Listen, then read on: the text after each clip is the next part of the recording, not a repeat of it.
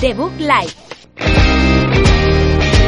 Un programa de videojuegos bugueado con Javier López, Sergio Cerqueira y Alberto Blanco. Blanco.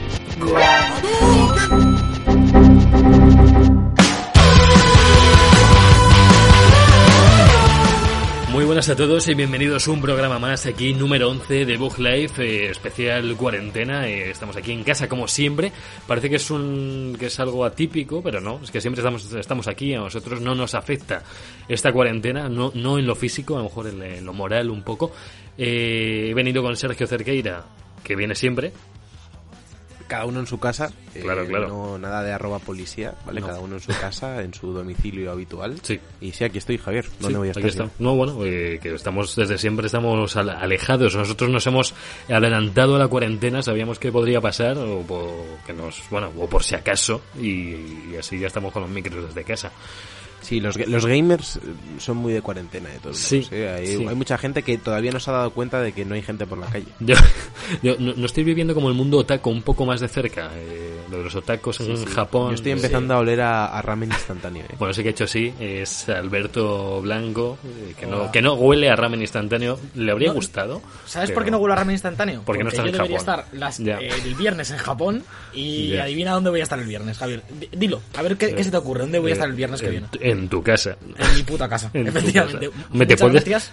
te puedes poner un kimono, tío, mm, no sé, unos zancos de estos japoneses y te haces un ramen instantáneo y, y ya estás allí. O sea, es como Y- si estuvieras en Japón. Por- para empezar, voy, voy a empezar el programa antes de pasar a, a tu sección favorita, que son las noticias, Buah. cagándome en Iberia porque no nos quieren devolver el dinero del avión. Dicen que Ay, nos dan un, un cheque de Iberia. Ah, sí, para que vuelvas. Yo estoy igual. Claro, para que... Yo estoy igual con Nueva York. ¿eh? Estam- Estamos peleando fuerte, hemos conseguido que nos, Ah. en plan, que hemos pedido el cheque, pero hemos conseguido que nos redirijan a otro sitio de, de reclamaciones para decir que lo, porque nos han dicho que lo van a pelear, pero que, que nos daban además, nos dan un cheque de Sí. Que dura un año justo. Sí, que- Rollo, que me, tengo que gastar, me tengo que gastar 750 euros en vuelos en un año.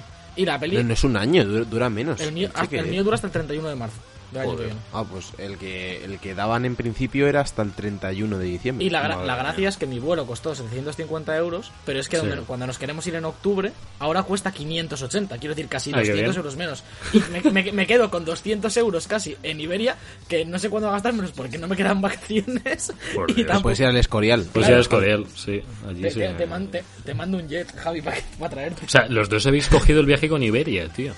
Los dos. Sí, Madre sí, mía. sí, sí. Y políticas distintas, imagino que por la lejanía. Bueno, no por lejanía, Estados Unidos y Mm, Japón. Está... El portal es el mismo, ¿no? El, el portal de reclamaciones es Creo el que sí, mismo, es creo, que para todo a mí me lo está gestionando Santi porque como él es agente de viajes, lo sacamos por ahí Toma y ya. lo está gestionando él, pero sí, está complicada la cosa, la verdad.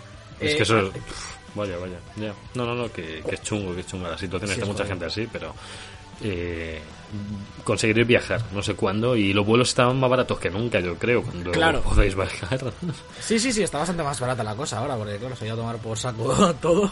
sí, sí, sí. Ver, También te digo que es que la cosa es que no sabes cuándo vas a poder viajar, Bueno. porque tú puedes decir, no, en, en octubre. Bueno, vete tú a saber cómo está la cosa en octubre. Sí, es que sí. todavía no, no es el único país que parece que está saliendo. Bueno, teníamos de cambiar de sección, no Sí, va a hacerle sí, aquí la introducción, pero el único país que parece que sale es China y, y todavía están como con mucho mucha cuarentena dentro y más teniendo en cuenta lo que son ellos y las medidas que han tomado. Sí. Nosotros que ahora mismo hablaremos de un tío que se ha salido a jugar al Pokémon Go en Italia, pues lo mismo en octubre estamos ya muertos todos.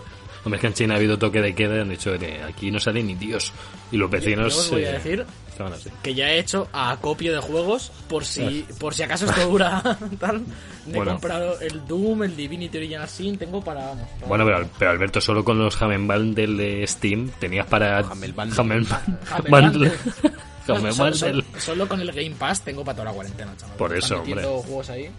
Sí, sí, no, no es problema. Pero vamos, ya os digo, estamos más cerca de nunca de vivir el mundo otaku, de verdad, en Japón, de, de no salir de casa y solo jugar.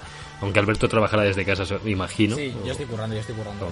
Y Sergio no lo sé. Sergio, ¿tú estás también currando? Sergio ha acabado sus curros Ah. y tenía unas grabaciones pendientes, pero claro, es que no puedo hacer la grabación, entonces no puedo editar Joder. desde casa porque no tengo el No material. tienes. ya. Yo, a mí me, me echaron de. Bueno, me echaron porque el centro de. Era una oficina para el empleo. El centro cerró, pues lo que era lógico, y luego en Onda Cero nos han echado todos los becarios, nos han dicho que están con servicios mínimos allí, lógicamente que no vamos a estar.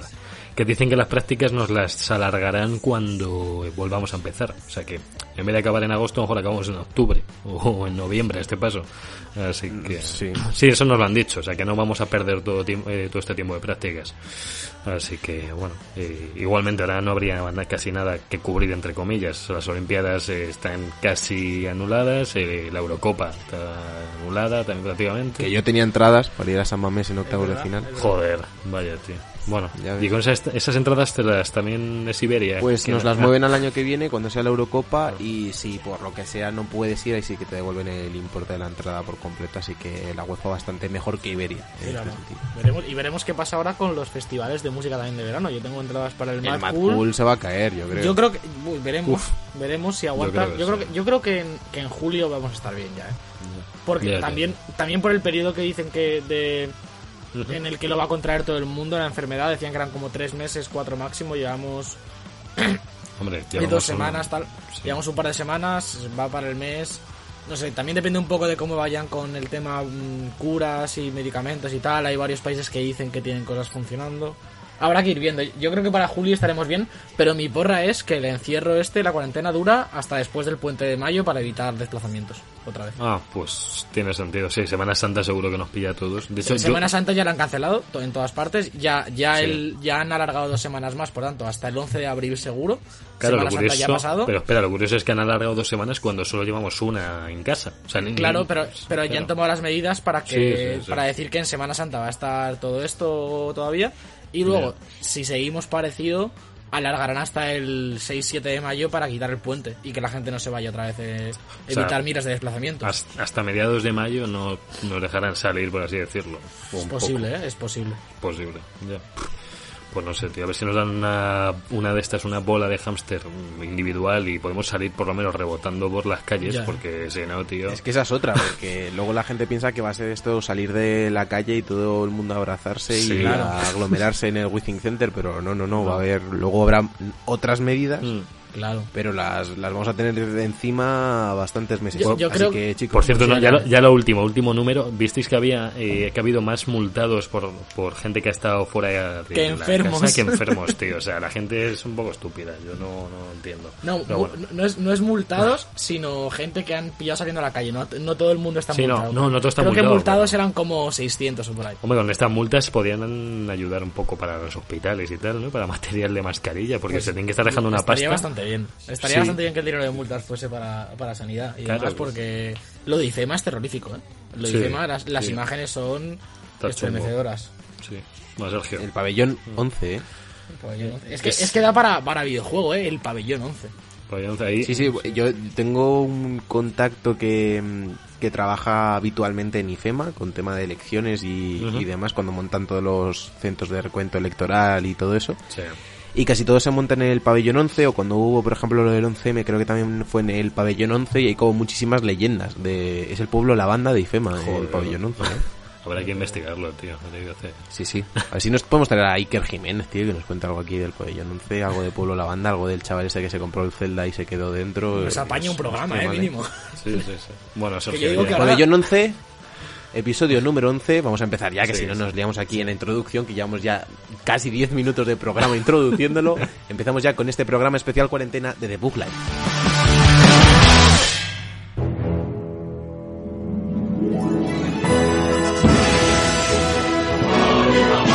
La información.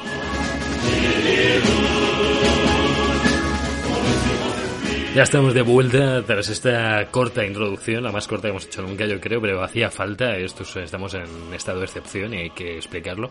Y es que estamos en la información, en las noticias de la semana, en estas noticias que sigue habiendo, por mucho que se retrasen juegos, por mucho que veamos que, que todo va a regular, pero es que se siguen sacando videojuegos. O sea, no ha salido Animal Crossing, no ha salido Doom, Final Fantasy va a salir en breve. eh, bueno, eh, chicos, ¿qué, qué, qué, qué pasa con todo esto? ¿Qué pasa?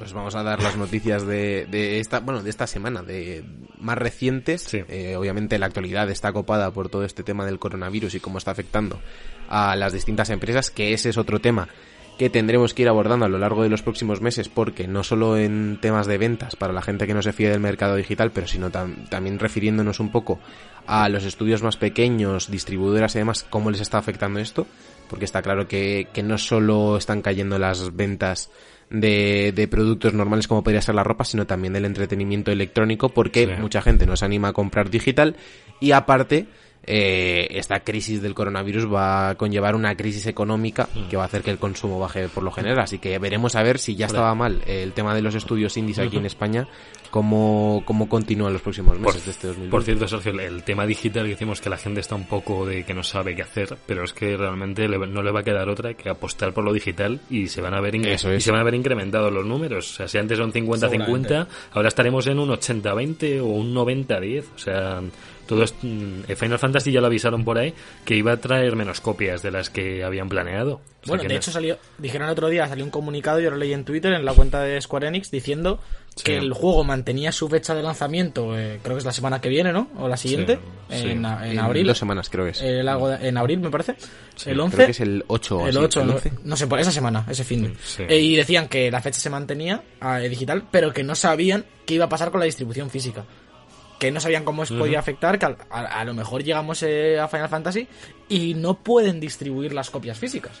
Mm, puede ser, o que haya menos, que haya muchas menos. Claro, mm. menos seguro que va a haber, pero es que es, incluso factible que por las medidas de seguridad que se estén tomando no puedan distribuirlas. Porque no es un bien de primera necesidad, por lo tanto, si, se tienen que tomar medidas en cuanto a distribución, tránsito y demás, eh, se quedaría fuera, obviamente. Y, y es posible que de aquí a unas semanas ¿podemos llegar a algún lanzamiento AAA que no tenga distribución física el día de salida? Mm, y puede ser muy, muy heavy. a ver, a ver, a ver, de las yo por ejemplo lo tenía reservado en, lo tengo reservado en Fnac y en Amazon porque me equivoqué. Eh, tengo que tengo que regalar en Francia tengo una copia para un colega que me ha dicho oye le he dicho oye no lo reserves que ya he reservado yo dos y esa es para él entonces yo no sé si a Fnac y Amazon lo mandarán más tarde o nos avisarán y dirán oye comprarlo digital que no hay forma de comprar ¿cuándo salía? ¿en mayo? en mayo el 26 de mayo ¿no? era el pues que hombre ¿eh? Hombre, es, es cuando todo está un poco más tranquilo, se supone, ¿no? Esperamos. Pues es que no sabemos, es que no sabemos nada. Esperemos que sí, realmente esperamos porque, joder, dos meses de, de cuarentena, incluso para, a lo mejor para nosotros que somos gente un poco más acostumbrada a, eso, a estar jugando, leyendo, viendo series, que por ejemplo mi hermana está mucho más desesperada y tal, mm. eh, pero incluso dos meses para nosotros es mucho tiempo metidos en casa, ¿eh? Hombre, hombre, sí, pues sí. Es, mucho tiempo, tío. somos... nos gusta estar en casa, pero hacemos cosas fuera también. A mí me gusta verle de vez en cuando la cara a Sergio y, enamorarme de nuevo, tío. Se me está olvidando de su cara. Hombre, somos... somos... Mándale una foto. Y la cara también. Eh, somos, gente sedentaria, tío. Pero bueno, a mí también se me está haciendo un poco raro. Yo estuve estuve cuatro días con fiebre entre una semana. Hostia, hostia, Javi. No, no, no, tranquilo. Ya, ya se me pasó. Eh, ya no, no, no era nada, era fiebre sin más. Tuve 38 y pico así de continuo, no me bajaba. Eh, tuve, estuve llamando al número del coronavirus por si acaso, pero que no tenía los síntomas ni de lejos. O sea, los típicos síntomas, que es la tos seca esta y la sensación de agobio, eh, que, no es sensación de agobio, es, es realmente, como me ha dicho mi padre, es como si es como, si tuvieras subido ocho, pisos corriendo seguidos e intentaras respirar normal después de eso. Pues igual, es una sensación de que, de que necesitas coger aire porque estás cansado. Esto me decía mi padre, que está viendo cómo va gente diariamente allí con estos síntomas. Entonces, pues bueno, me ha estado contando. Y nada, que yo, yo estoy bien y no, no me pasa nada. Y, y, a todo esto decía que, bueno, lo, he estado cinco días que no me he podido mover prácticamente. Me ha pillado justo cuando dijeron lo de la cuarentena.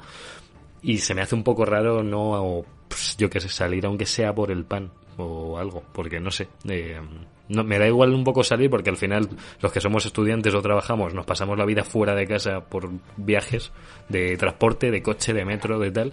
Pero no sé, se hace un poco extraño estar una semana. sí, sí, a mí me parece muy raro, ¿eh? Sin ir a la oficina, sin nada. Ya. Sí, que trabajas igual, pero... Me mudaba el 1 de mayo, tío. ¿Ah, sí? ¿A dónde?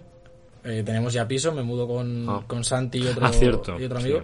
y nos mudábamos el 1 de mayo y lo más probable... Bueno, veremos si, el, si de verdad el 11 salimos, que, es, que yo, yo creo que no, llegaríamos a tiempo porque la propietaria se tiene que mudar de la casa para dejárnosla, pero yo creo que no. Y joder, me ha jodido el viaje a Japón, me está jodiendo la mudanza Joder, te está Una- pidiendo una todo, locura, tío. tío. Te está pidiendo. Bueno, a mí me ha jodido un poco las prácticas, entre comillas, y, y el Sí, trabajo sí. que estaba haciendo, pero bueno, pff, al final hay cosas mayores que nosotros y eh, ya se arreglarán, pero bueno. Eh, Sergio, ¿algo que añadir y seguimos con los juegos de la... Empiezo y iba a empezar Vale, ya con las noticias, Dale, si os caña. parece. dale, dale. Empezamos con algunas alternativas que han ofrecido las compañías para la gente que no tiene tanto poder adquisitivo o que no se quiere arriesgar porque no se- hay mucha incertidumbre, sobre todo si eres autónomo y demás, Sí, sí, sí. eh, para comprar videojuegos. Así que alguna alguna gente lo que está haciendo es subir eh, códigos de juegos, la mayoría son de PC, gratuitamente a Sí. un Google Sheets, a un el Excel este de Google Sí.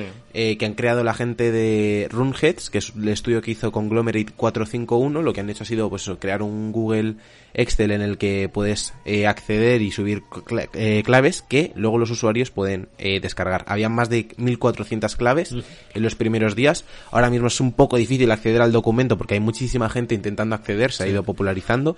Pero vamos, podíamos encontrar juegos como el Two Point Hospital, bastante reciente, mira, sí.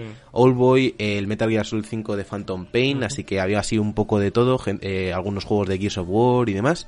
Así que podéis estar atentos a ese Google Drive, que van subiendo más claves, y si no, podéis estar atentos también a las iniciativas que están siguiendo otras compañías, como por ejemplo Epic, que sigue regalando juegos como, como suele hacer cada mes. Este mes han regalado Watch Dogs el primero, el Watch Dogs, el Sí, clásico. hemos perdido a Sergio. Eh, sí, sí, sí, se nos ha perdido un poco. Yo sigo hablando, no sé si... Eh, me- bueno, ¿Hola? está comentando eso, que están regalando, bueno, Epic está Ahora, Sergio, ya te hemos, te hemos eh, traído de vuelta. Nos estabas contando sobre los juegos de Epic que estaban dando gratis. Eh, vale, ja- vale, me, me mola porque como, como mi grabación sigue igual, pues ya, ya, ya. se ha perdido a Sergio y yo como, ah, va- vale.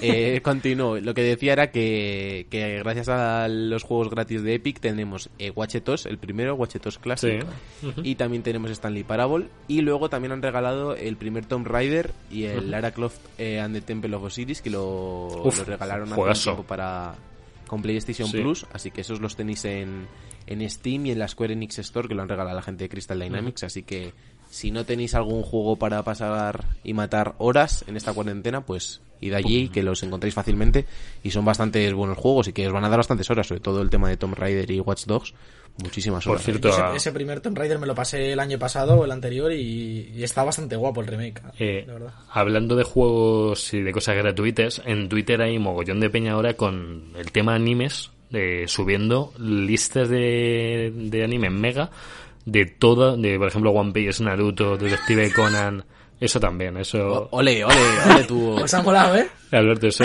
Os ha ¿qué- molado qué el no tener el móvil en silencio. Ah, ah, pensaba que era algo de un anime de lo que estaba hablando yo. Bueno, que hay... Te pongo música en directo, te voy a poner openings de anime al micro. Bueno, no, ya, no lo puede poner Jorge o Sergio yo o, o alguien cuando hagamos la postproducción de esto, pero no. Pues No, eso, no, que, que hay gente que está subiendo en Twitter hilos con todos los enlaces de, de un mogollón de series de anime, pero enteras. Todo, todo One Piece lo he visto yo en tres enlaces. O sea, claro, en Mega te tarda la vida, porque te va a un mega por segundo, entonces pues no... Hay debate, yo creo, ¿eh? de todos modos. O sea, Ok. que lo hagan las desarrolladoras o la distribuidora o Sí. en este caso pues las que las encargadas de traer las series o las que tengan los derechos está guay, pero que lo haga la gente Ya. no deja de ser piratería, me refiero. Sí. Si quieres ver Naruto, por ejemplo, está en Netflix. Sí, sí. O sea, si te la suben a Está Mega, claro. o sea, guay porque la puedes ver, pero que hay otras alternativas legales. Hmm. Así que intentaremos mantenerlos dentro de la legalidad, que no queremos tampoco que, que, No, que no, empecemos a hacer perder dinero a las distribuidoras. Así que bueno, está bien porque está viendo alternativas de, de muchísimas partes, tanto de usuarios como de. Sí. creadores, así que seguimos con Bueno, estas bueno, a ver, que, que, se puede ver online, que no hace falta descargarlo, ¿vale? O sea, que no, no quiero fomentar la piratería. De, o sea, se puede ver sin más o como, yo qué sé. O sea, que no tienes que compartirlo y distribuirlo. ¿Vale? Quería aclararlo.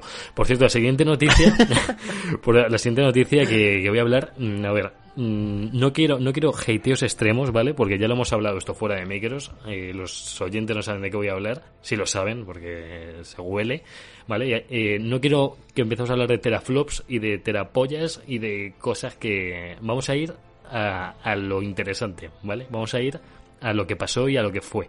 Estoy hablando del evento de las características de PlayStation 5, que era un evento de características, no era un evento de presentar la consola, ya lo dijeron, además creo que coincidió con un evento en el que Microsoft también dio sus propias características, que era un evento Sí, como más dedicado. Claro, pero no me acuerdo. El día, el- el día anterior fue el de Microsoft y al Claro. siguiente el de Sony. Claro, pero que que el fue event- básicamente en reacción. Pero que el evento, claro, pero que el evento era un evento de cuestiones técnicas, o sea, que, que no sé si... Porque iba a ser la GDC. Claro, y eso. al cancelarse han aprovechado de hacer la charla. Claro, por eso digo, no, es que la gente quería, que es que esto, no, es que la charla no está enfocada al usuario normal. Ya, bueno, sí, sí, a lo mejor tienen que haberla presentado antes de forma normal y luego explicar las especificaciones, vale. No lo han hecho, pues bueno, pero la- yo por la gente que conozco que se corre escuchando teraflops y FPS, pues mira, también hay mucha gente que le gusta ese. os- Yo particularmente no, entendí la mitad, pero... La bueno. charla está bien, la, la charla está bien y, y era necesaria y bueno, la, la consola estaba presentada entre comillas, sabíamos que existía. El problema más que eso es, por un lado, eh, que ahora cuando digas las especificaciones veremos que se queda Sí. por debajo de la consola de Microsoft, a falta de ver precios de ambas dos. Y luego Mm. que parece que todo lo que está haciendo Sony en relación a la presentación de la consola son reacciones a lo que hace Microsoft. No han Sí, dado un sí, paso sí. adelante. Es decir, el tweet de mañana presentamos las especificaciones lo pusieron cuando acabó la conferencia de Microsoft. En plan de, mira, estos han presentado de puta madre, porque además un Microsoft ha hecho una cosa que Sony todavía no ha hecho, que es dar consolas de, a- desarrollo a, a influencers y a medios. Y ya. hay vídeos de cómo corre la consola en 4K, cómo va el Sí, HDR sí, sí. emulado. Lo, lo del HDR Mm. de, de Microsoft es de locos. El Halo Ujú. 5, que no tiene HDR, lo simula y parece que está hecho por los desarrolladores. Es increíble. Increíble.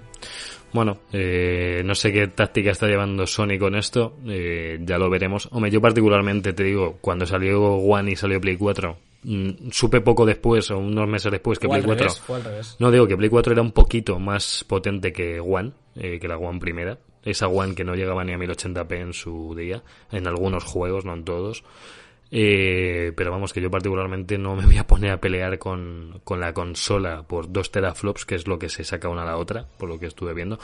Eh, voy a comentar las especificaciones que tienen, mm, para que los que os encantan los números eh, se pone, para que lo sepamos todos, que yo también he estado leyendo y entiendo casi todo lo que hay. Eh, sabemos que la CPU van a ser 8 núcleos Zen a 3,5 GHz. La Play 4 tenía unos Jaguar a 1,6. Pues estos son el doble. La GPU, eh, 10,28 teraflops. La Play 4 tenía 1,84. Que bueno, es eh, sustancialmente mucho más potente que la Play 4. La arquitectura de la GPU es una RDNA 2 personalizada, que por lo que estuve viendo creo que la de One es igual también, pero personalizada y de, pues, de otra forma. Eh, Sí, ¿No, la, Alberto? La GPU de One Ah, sí son ah, parecidas. sí. Eh, lo que pasa es que eh, la de One tiene 52 núcleos a Sí. un poquito menos de velocidad. Sí. Y la de, la de Play tiene 36 a un poquito más de velocidad, pero al final, Sí. eh, sumando todo, la de One se queda en 12 teraflops y Sí. la de Sony en 10,28. Sí, al final es que era uno- 1,7 teraflops menos, ¿vale? Si nos ponemos exacto. a sumar. Eso es, Que no, eso sé es. no sé cuánto es eso, es la diferencia en potencia, o sea, no sé cuánto es de sustancial. Eh, Eh, creo, que, creo que en esta generación. mm, bueno, ya en la anterior nos pasaba que los, teraflo- Ajá. los teraflops tampoco son una cosa diferencial absolutamente en la consola. Sí. Pero creo que si juntas esta diferencia gráfica con la diferencia en espacio SSD que tiene la Ya. consola, Sí, sí, sí, que estamos hablando de una diferencia bastante grande. También tenemos eh, algo más de RAM disponible en, en, la, en la consola de Microsoft. Me parece que se come menos. Tienen la misma RAM, pero me parece que la de Microsoft se come bastante menos para sistema operativo y demás. Creo que son eh, 12 gigas enteros solo para juegos o algo así, veía el otro día. Sí. Y hay una cosa que hace la de Microsoft, eh, que no sé cómo era la Play, que es que puedes tener varios juegos abiertos a la vez. Sí. Y cambiar de uno a otro, que es, que es absolutamente acojonante, porque eso ni con un PC muy tocho se, suele poder hacer. Ya, ya, ya. Bueno, pues veremos a ver. La RAM que tiene en este caso Sony es la una 16 GB GDDR6, que la que tenía la Play 4 era una de 8 GB GDDR5. Vamos, 8 GB no está mal, yo no sabía lo que tenía la Play 4, no está nada 8 mal. gigas está, bi- está bien para jugar, el Claro. problema es lo que se come el sistema operativo, que al final se te quedan unos 6 gigas Ya. y ya es un poco limitante. En la Play 4 se nota mucho cuando tienes que irte al menú con un juego abierto. Joder, sí, hay algunos juegos, ¿no? Y sobre todo cómo, cómo de bien está optimizado el juego, o se te cuelga el juego, o eh, te va muy despacio cuando tienes que... A, a veces estás jugando, yo que sé, al propio Warzone que hablaremos más tarde, Mm. o al Apex, te vas al menú para invitar a un amigo a la party Sí. A- a- de micro y te Sí. tiras un minuto O sea, para llegar. ¿Sabes? Lo estuve comparando con Jorge con la One, que con la One X, que es que no es ya tanto por la potencia, sino que es que la, la aplicación de audio de Play está fuera de lo que sería el juego. Entonces te hace salirte. En One no hace falta, en One está dentro. O sea, tú le das directamente y estás jugando un juego y te unes al grupo sin tener que salirte de, de nada. Pero, pero aún así el menú, el menú ya tanto el contextual que es el de apagar la consola y demás. Sí. Como el menú principal de la Play que puedes abrir Sí. mientras tienes un juego, debería ser totalmente instantáneo y debería estar siempre cargado en RAM. ¿Qué pasa? Que con 8 gigas No, no, te cabe. no da, no con da. 16 sí. Y, es- y en la One entiendo que en la Play en ese sentido sí que será eh, o parecido o igual, porque si no, no tendría Sí, sentido. Lo que hemos visto de la One es instantáneo. Ir al menú, volver al juego, cambiar incluso de aplicación es instantáneo. Y eso Hmm. Sí. es lo que, lo que realmente queremos esta generación. Ya lo vimos con la Play 5 cuando se vio el Spider-Man. Los Sí. tiempos de carga, sobre todo más allá de, de la potencia gráfica 4K y demás, que Hmm. estamos asumiendo, eh, lo que nos va a proporcionar este aumento de RAM y de disco duro SSD es la velocidad de carga y la velocidad de transición entre aplicaciones, que es algo que ahora mismo en consola, lo que decíamos, eh, Sí. se sufre mucho. Por cierto, hablando de SSD que va a contar con uno de 825 gigas, que sabemos que es menor que el de One, que es un tera, eh, decían que iba a haber opción de ponerte un SSD externo. Sí, eh, tiene un slot, tiene un slot para, Claro. para ampliar con otros SSD. Pero Claro. y, y eh, la One también tiene otro, otra tarjeta de expansión de un tera, que entiendo que se podrá comprar aparte. Claro. Es decir, eh, en la One puedes llegar a 2 teras, en la Play entiendo que también, porque creo que ese SSD de más de un tera, no, no sé si hay ahora mismo, que imagino que sí, pero tampoco se lo va a comprar nadie porque te cuesta una pasta.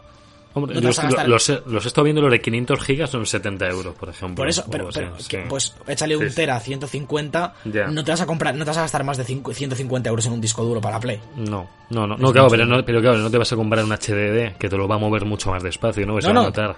Le tienes que poner otro otro Claro. SSD, pero Otro digo, SSD, sí. Sí, sí, ya, bueno. ya a mí me parecía que un tera es quedarse corto, teniendo en cuenta que los juegos van a pesar a partir de ahora eh, lo que estamos viendo entre 90 y 100 gigas mínimo. A ver, lo- los, tochos sí, los, los AAA gordos sí. Vale, O vale, sea, sí, obviamente, obviamente el, va- el Ori a no, subir. el Ori te pesa 20 gigas, pero cuando Claro, saquen claro. el GTA 6, lo mismo el GTA 6 son 200 gigas de juego. Puede con ser. texturas. Pues si vas a empezar a meter texturas en 8K, eh, más las 4K, más todo el resampling, más etcétera, etcétera. Ya hemos visto lo que pasa con Red Dead Redemption, con Call of Duty y eh, demás juegos.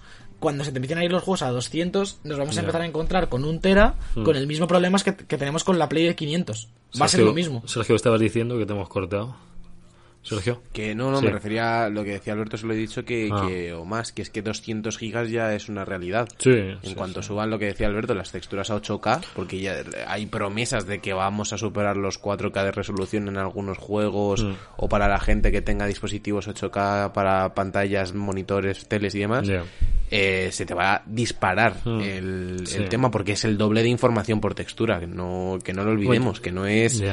Que no es un salto como del 720 al 1080 en tema de, de pesado de, de La cosa es que yo espero que den la opción de, de bajarte esas texturas 8K o no. Se me hace absurdo no tener Vale. ningún dispositivo y bajártelas, como te hacían No, en pero, es One. que, pero, pero es que ya el problema es que en la Play, bueno, veremos, a lo mejor sí que pueden Sí, sí. intentar hacerlo. En, PC ya pasa en muchos juegos que las 4K van aparte, pero Claro, aún así, claro. aún así si, si el juego en 4K, que 4K sí que no te van a dar la opción a no bajarlo porque va a ser el estándar, Mm. Sí, eh, va a ocupar 150 gigas. Lo que digo es que te, te vas a meter en el mismo problema que tengo yo con la Play de 500, que te caben 3, 4 juegos A ver, ya. No, mezcla de 500, eh, pf, no, ya no sirve. Pero es que, es, que, es, es que va a ser el mismo problema con un Tera que tenemos ahora con el de 500, porque el- si los Ya. juegos están duplicando el, ver. el- el espacio, A ver, un- yo voy a poner la ventaja aquí, voy a poner un problema del primer mundo y es que tenemos unas velocidades que te bajan un juego de 100 gigas en dos horas.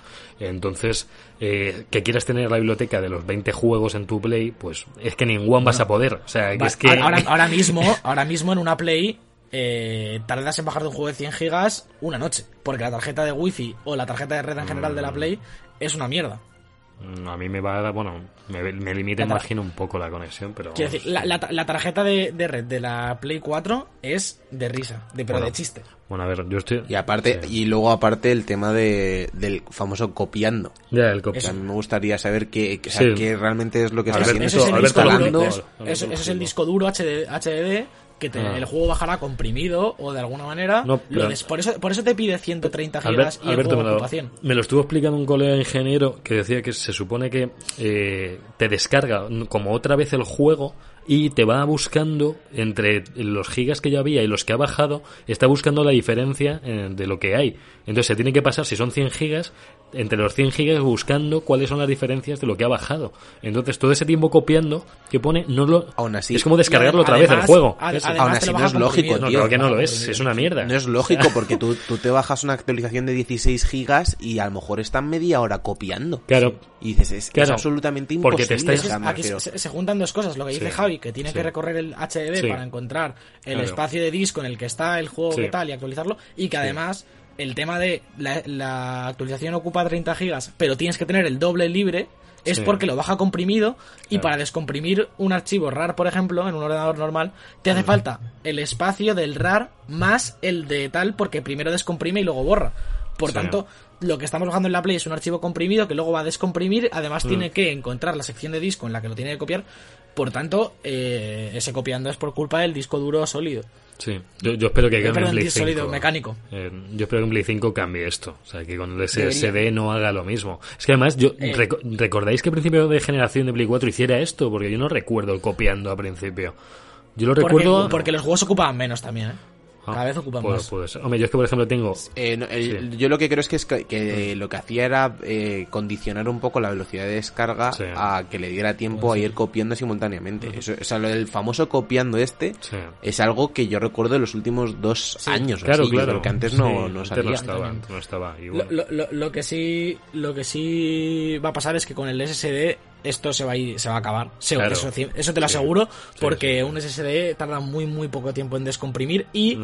eh, no tiene secciones de disco como tal no es como un HDD que va, va, va buscando la sección lo tiene todo eh, ya no me acuerdo exactamente de cuando lo estudié pero no funciona de la misma manera de que tienes que buscar la sección para empezar a escribir sino que eh, lo tiene sabe dónde está cada cosa automáticamente Bueno, sigo siguiendo con alguna especificación más. Lo que hemos hablado de almacenamiento expandible, que va a tener un NVMe SSD slot, que imagino pues es la ranura para el SSD este de un tera, que no sé si han dicho que es máximo uno. A ver, no te vas a gastar, no sé de cuántos hay los SSD. ¿Hay alguno de dos teras? ¿Te refieres al de, al de Play? el Play 5, sí, sí, que viene con lo que ha hecho. Sí, sí, hay de dos teras. Sí, Sí, claro, sí, pues te puede costar sí. sus 250 euros. O sea, te cuesta la mitad de la Play 5 en el caso de que cueste esos 600 hipotéticos que estamos hablando.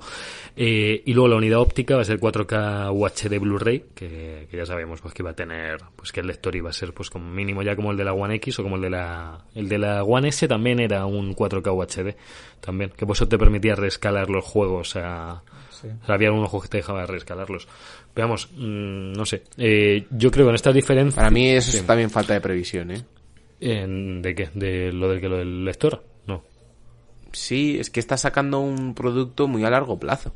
Ya. Si estamos pensando en los seis próximos años, van a tener, van a acabar teniendo el mismo problema de del 8K, Mm. Que habrá gente que tenga displays en 8K y pida contenido en 8K, o la- al menos la posibilidad de poder reproducir una película en 8K, Mm. Ya. y les van a decir que no se puede porque el lector no sé qué, no sé No, cuánto. a ver, sí, pero va- van a hacer la misma estrategia que han hecho con Play 4, que es Claro. en, Por en eso, tres años pasar te saco absolutamente consola. lo mismo. En tres años saco la la- cuidado. Claro, pero yo creo que en- o sea, ya hay teles en 8K. Es- sé que no es una realidad eh, para todo el mundo, eso, o sea, eso lo asumo. Pero va a haber gente que te lo va a pedir. Sí, sí, sí, imagino que sí. Imagino que sí que lo habrá. Lo que yo, Entonces, sí. si, a- si ahora mismo hay, hay un porcentaje muy bajo de gente que tiene displays en 8K, dentro de cuatro años va a ser mucho mayor. Y dentro de cuatro años no va a haber una nueva generación. Yo lo, yo lo único que veo es que el 8K no va a llegar tan rápido. O sea, yo, yo, yo compré 8K una... Ya está aquí, ya está aquí. No, no, el 8K. no, no, pero digo estandarizarse en casas. El 4K ha tardado en bajar. Yo hasta que no he visto una tele al mismo precio que un HD, ni me planteé comprar una 4K. Dudo que una 8K me la encuentre en 3-4 años a 400 euros. Entonces, mm, el 8K ahora mismo a mí me parece que no, que no tiene demasiado sentido. Ya, pero el, pero el problema es lo que dice Sergio, que obviamente no va a ser un estándar como el 4K, 4K no, No. lo era hace, hace tres años, No, pero hace claro. tres años ya tenías a un montón de gente, sin que esto fuese el estándar, pidiendo juegos en 4K. Sí, sí. Y, y tuviste que sacar una generación de consolas intermedia que no está ni en un lado ni en otro, que Xbox lo hizo más o menos bien, Play Sí. 4 está ahí ahí porque la Pro Por no es lo que se prometía. Eh, ya has metido una generación intermedia, en dos años vas a tener a gente que aunque el 8K no sea estándar, tengan teles 8K, quieran jugar al GTA 6 en 8K, quieran ver pelis en 8K en su Play, eh, van a hacer ruido, Sony va a reaccionar mal. ¿Sabes? Yo creo que están repitiendo errores que han tenido en esta generación tanto Microsoft como Sony. ¿eh? Mm. Yo lo que creo es que creo que el, lo llevamos hablando algún tiempo, pero creo que ahora sí que se ve claramente de que un salto generacional como los que venimos haciendo desde Play 1, Play 2 y demás Mm. y Xbox 360, One y demás, Sí. eh, no es lo adecuado hoy en día. Porque es cierto que siempre la tecnología ha evolucionado muy rápido, pero ahora en el tema de resoluciones es que es que cambia por meses. Sí. En el tema de tamaño de archivos cambia por meses. Mm, sí. Y en cualquier momento te va a llegar, es lo que decíamos antes, un GTA o no sé qué, que utilice texturas en 8K, aunque luego el juego vaya a 4K, Sí. que eso hay que recordarlo. Sí, sí, sí. Que luego en tema de resoluciones, para, para tema de, de texturas y eso, que, que van desenvueltas sobre un objeto y demás, cuanta más resolución tengas, mejor. Exacto. Incluso si luego el juego lo vas a ver a 4K, va a ser detalle de objetos muy pequeños a lo mejor en la escena que necesitas meterlo un poquito más. Mm. Y van a tener problemas, y van a tener problemas de tamaño. Y, si, y más si no me está sacando ni un tera, como es el caso de PlayStation re- 4. Recordemos para los que lo que está diciendo Sergio, para los que no estáis muy enterados, que es normal de cómo funciona esto, que el juego corra a 4K significa que lo que está renderizando por pantalla, el plano, so- Mm. es, está a resolución de 4K, pero luego las texturas individuales Sí. de cada elemento de la escena no tienen por qué estar a 4K y ya nos pasa que en Mm. muchos juegos que están rendeando a 4K, las texturas, como dice Sergio, están a 6, 7, 8K porque te hace falta porque a lo mejor con la Mm. resolución a 4K una imagen de textura que vaya a 4K se te ve fea. Porque estás, estás haciendo mucho detalle. Entonces, cuando tengamos juegos que rendeen en 8K, las texturas a lo mejor van a 10 o 12. Sí. Y Tenemos el caso, por ejemplo, de, de lo que es un estándar en, en cine y publicidad y demás, que son lo- todo el tema de los HDRs, de los HDRIs, para, eh, para simular la iluminación de una escena, sin la necesidad de simular y ir poniendo fuentes de iluminación una por una en 3D, que simplemente con una imagen en 360 de un sitio, el software es capaz de identificar de dónde viene la luz y simular los reflejos dentro de un objeto. Joder. Correcto. Por ejemplo, estamos hablando de, de que el HDRI como mínimo tiene que estar, pa- si lo vas a sacar para que la gente lo vea y te puedas mover y demás, tiene que estar como mínimo en 16K. Sí, sí, sí, es una locura. Y, y un Sí. HDRI eh, a 16K ocupa una auténtica barbaridad de espacio. Una auténtica. Que va a haber problemas. Sí, sí, va a haber problemas. Bueno, de, luego otro de los temas, eh, tema precio, que no sabemos nada, pero que se puede suponer que sacarán la consola al mismo precio, aunque Microsoft sea un poquito más potente y pierda a lo mejor algo de dinero en relación, A- pero lo van a Yo hacer. apuntaba a que las dos iban a 4.99, que Microsoft sale a- que salen a pérdidas. Yo Yo, creo que vaya- diría que no sé. yo creo que, que, que 5.99 es tirarse al vacío, porque es lo que hablamos el otro día por WhatsApp. Eh, Play 3 salió ese precio, se dio una hostia tremenda Sí. de salida. Sí, Eh, Un, un gamer más eh, pues más hardcore que conoce cómo funciona un PC y demás, Ujú. 600 euros ya está muy en la barrera de irse a los 1000, 1200 y gastar su- y comprarse un PC más potente que esa Play. Y para un jugador casual, 600 pavos es mucha pasta para una consola. ¿Sabes? Para, para mi primo que solo juega al FIFA, 600 pavos es una pasta. Sabe, Por tanto. Sí, sí, sí. yo creo que se van a ir a 4.99 las dos. Y el problema es que si salen las dos al mismo precio, va a estar el discurso de Los salen al mismo precio y, y la de Sony es mucho peor. ¿Sabes? So- Sony debería intentar recortarle a Microsoft, pero es que yo creo que Microsoft va a ir a pérdidas. Entonces, ¿cómo, Sí, sí, va a ir a pérdidas. Ah. entonces, ¿cómo, cómo hace Sony para recortarle en una consola que ya va a pérdidas? Porque Sony no puede salir a 350 No. o a, o a, o a No, 450 no, no va a o a- eso. o- ¿Sabes? No puedes ir a 450 euros la, la- Sony tampoco. Entonces, Es muy, va a estar complicado, ¿eh? va a ser una, una Sí, salida ver, yo- muy. Yo, te digo, yo te digo como siempre, más allá de que una sea más potente que la otra, como fue One y Play 4 o Play 3 y 360, eh, aquí las peleas las ganan los exclusivos, tío. Y en 360 había unos exclusivos tochísimos, Play Sony también los tuvo. En One no hubo ninguna pelea, mi Play 4 estuvo campando año y pico sin Totalmente- exclusivos. totalmente de acuerdo, y- totalmente de acuerdo. O sea, a mí me sigue vendiendo la consola los juegos. Tú te puedes ir a por Yo- yo- los teraflops y a tener cuatro juegos Yo- a la vez. yo creo Que- es absurdo yo- esa pelea. yo creo que esa es la clave. Claro, Yo o creo que esa es la clave, pero, pero aquí hay dos cosas que veremos cómo funcionan en el futuro porque todavía no sabemos mucho. Una es que Sony está muy, muy, muy callada con los juegos de Play 5. Todo lo que tienen anunciado hasta ahora es eh, intergeneracional. Saldrá en Play 5 seguro de Last of Us, Tsushima, pero son de Play 4. No sabemos nada de juegos de Play 5 y sabemos que Microsoft lleva comprando estudios dos años y todavía no nos han enseñado nada muy tocho de esos estudios. Hombre, a ver. Más, más allá del, Claro. más allá del teaser de Halo, que ya lo tenían, Claro, claro. y, y Hellblade. el cuádruple A, ¿eh? Sí, Hellblade. que no se sabe El- nada tampoco del cuádruple. Claro, pero, pero, pero Microsoft tiene 5 o 6 estudios trabajando desde hace Sí, sí. dos años ya Mm. que no, que no han dicho nada. Y Microsoft es muy, muy, muy consciente de que han perdido esta generación y están llevando una estrategia de comunicación y de marketing mucho más potente que la de Sony con los servicios y demás. Y además tienen la ventaja de que no quieren vender consolas. Es decir, No, es su prioridad. Obviamente van a sacar una consola muy potente y, Sí. y van a estar muy, muy en la pelea con, con Sony. Pero yo sinceramente creo que aunque yo ya sabéis que los exclusivos de Sony a muerte y Mm. me gustan mucho más y siempre he sido de Sony, creo que esta generación Microsoft les va a adelantar por la derecha por falta de previsión de Sony. Porque no están haciendo aparte- bien las cosas. No están haciendo bien las cosas. Aparte tengo, tengo la sensación de que Microsoft eh, ha cambiado también un poco eh, su punto de vista interno sobre la sobre su consola. Porque antes, no- desde fuera sí que se ve como la Play contra la Xbox, no sé qué, no sé cuánto, hemos criticado muchísimo que estaban mm, haciendo cosas raras en el tema de la generación. El de repente nos sacamos la One X Sí. eh, justo un año antes de que salga la nueva generación. El tema de los nombres es un descontrol. La gente no sabe si ha cambiado generación, si la suya es la nueva, si la suya es la antigua. Pero también creo que, que con eso han ganado algo que es como que le han perdido el, el miedo a, a la generación, por así decirlo. Sí. Que, que ahora se toman cada Xbox como cuando sacan una Surface, por ejemplo, sacan un nuevo modelo de Surface y no tenemos, al no estar pendiente, sobre todo la gente del mundo de los vi- de los videojuegos que quiere tener una rivalidad Sony-Microsoft, eh, tú no piensas en que, no, es- esta Surface en específico se la van a pegar, se están tomando las consolas como simplemente una pieza de hardware más de las que, de las que ofrecen, Sí. tienen aparte todo el mercado del PC y si esta sale mal y en un año tienen que sacar una con eh, 3 teras de y SSD está. y más potencia y a 800 euros y a ver si funciona, la, la pueden sacar. Sin embargo, creo que Sony no puede jugársela así. Y luego hay otro porque tema. no le favorece el perder el, el concepto de consola tradicional que, tan, Hombre, que también les por, ha por algo, por algo el, el nombre de Sony, que sea Play 5 sin más, la gente ya sabe a lo que Claro. va, sabemos a dónde vamos. A lo mejor nos saca una revisión en tres años, que se llame PS5 Pro, o que se llame como les dé la gana.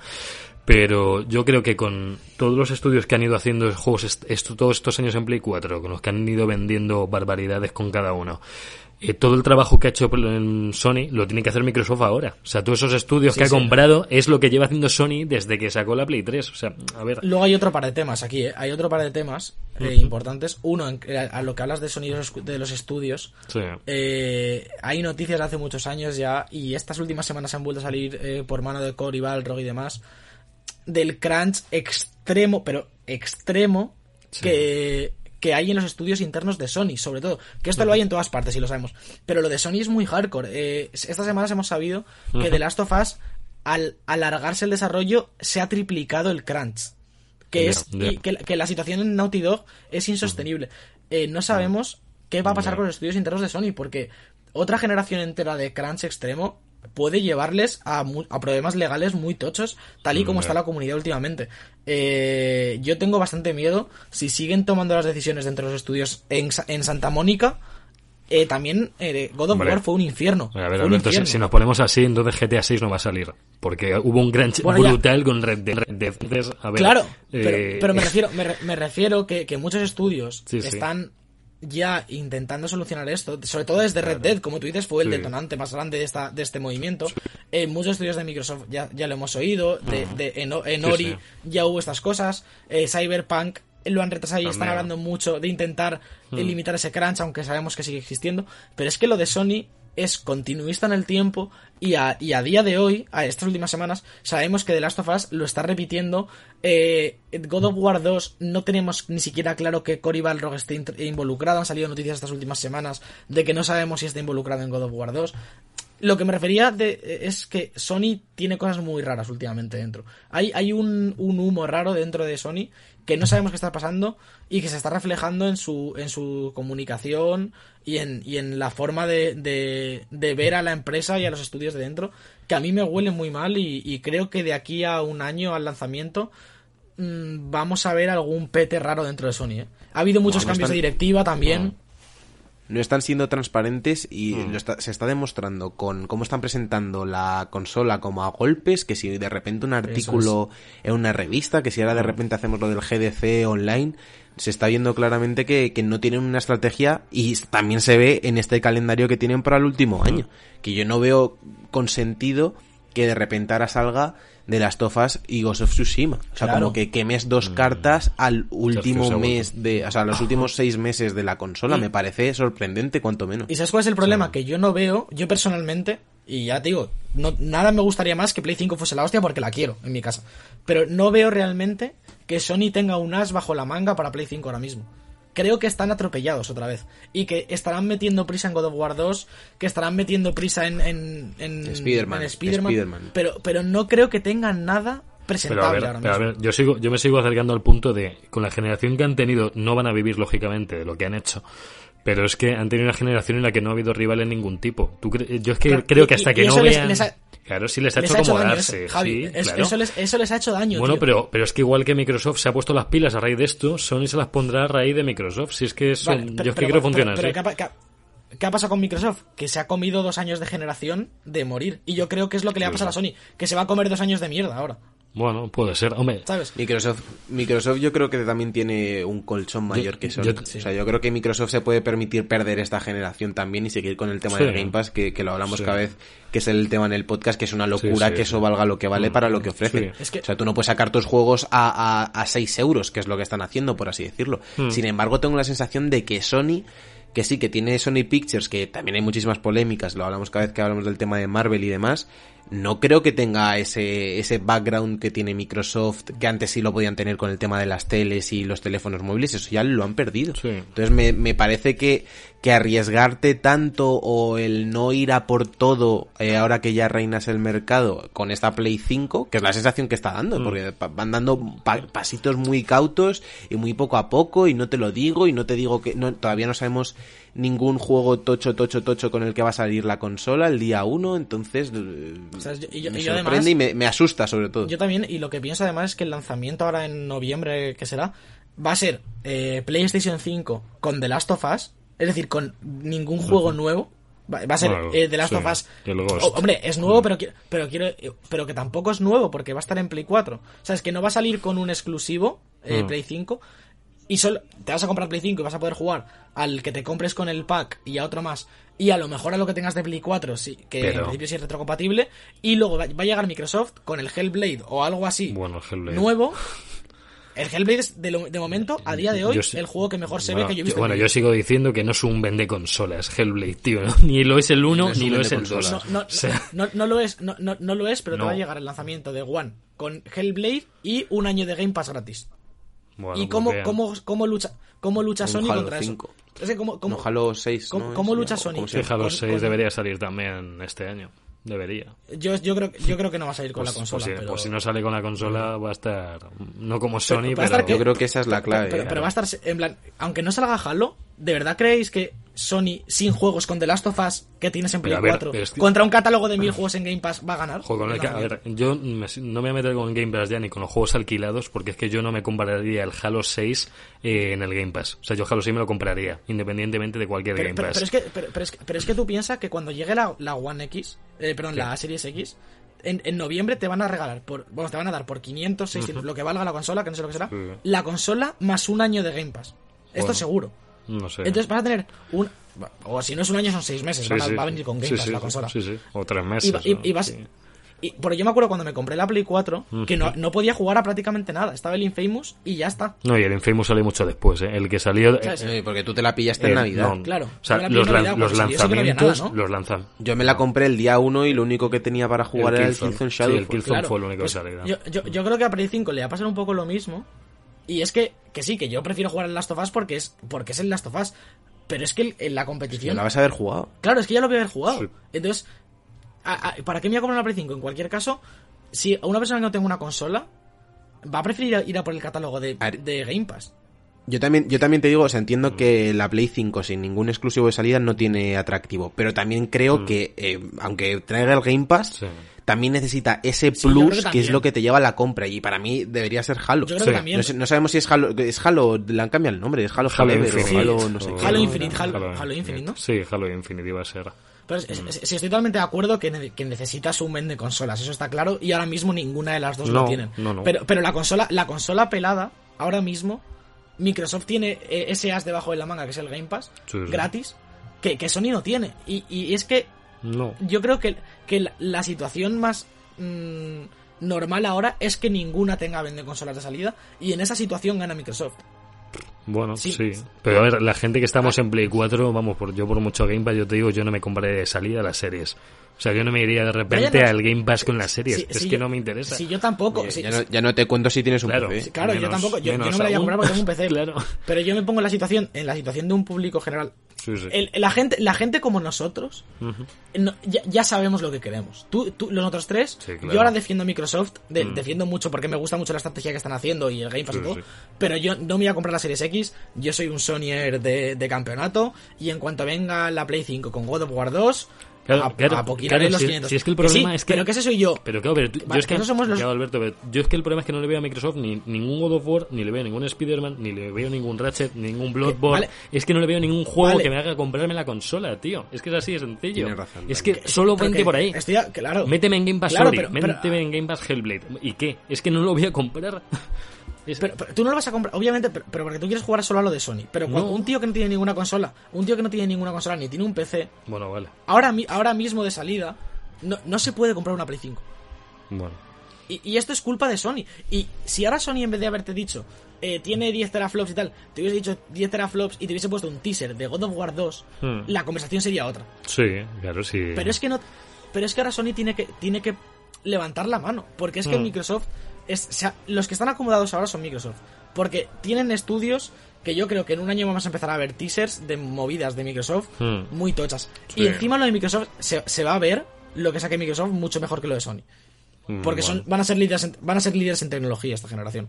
bueno. A mí también, a mí me también No me, me asusta un poco Mm. que, que no haya nada nuevo que aportar en el tema de Sony. O sea, Mm. yo creo que este de Last of Us 2, que, que tengo muchísimas ganas de jugarlo, creo que este de Last of Us 2 debería haber sido el proyecto de Naughty Dog de salida de PlayStation Sí, 5. pero mira de las sofás son. Porque no entiendo, no entiendo, no entiendo otra vez lo del O- por final de salida. Y les pasó también con Sí. el 1. O al, me- o al es- menos Tsushima, de al menos Tsushima llevártelo exclusivo a Play 5.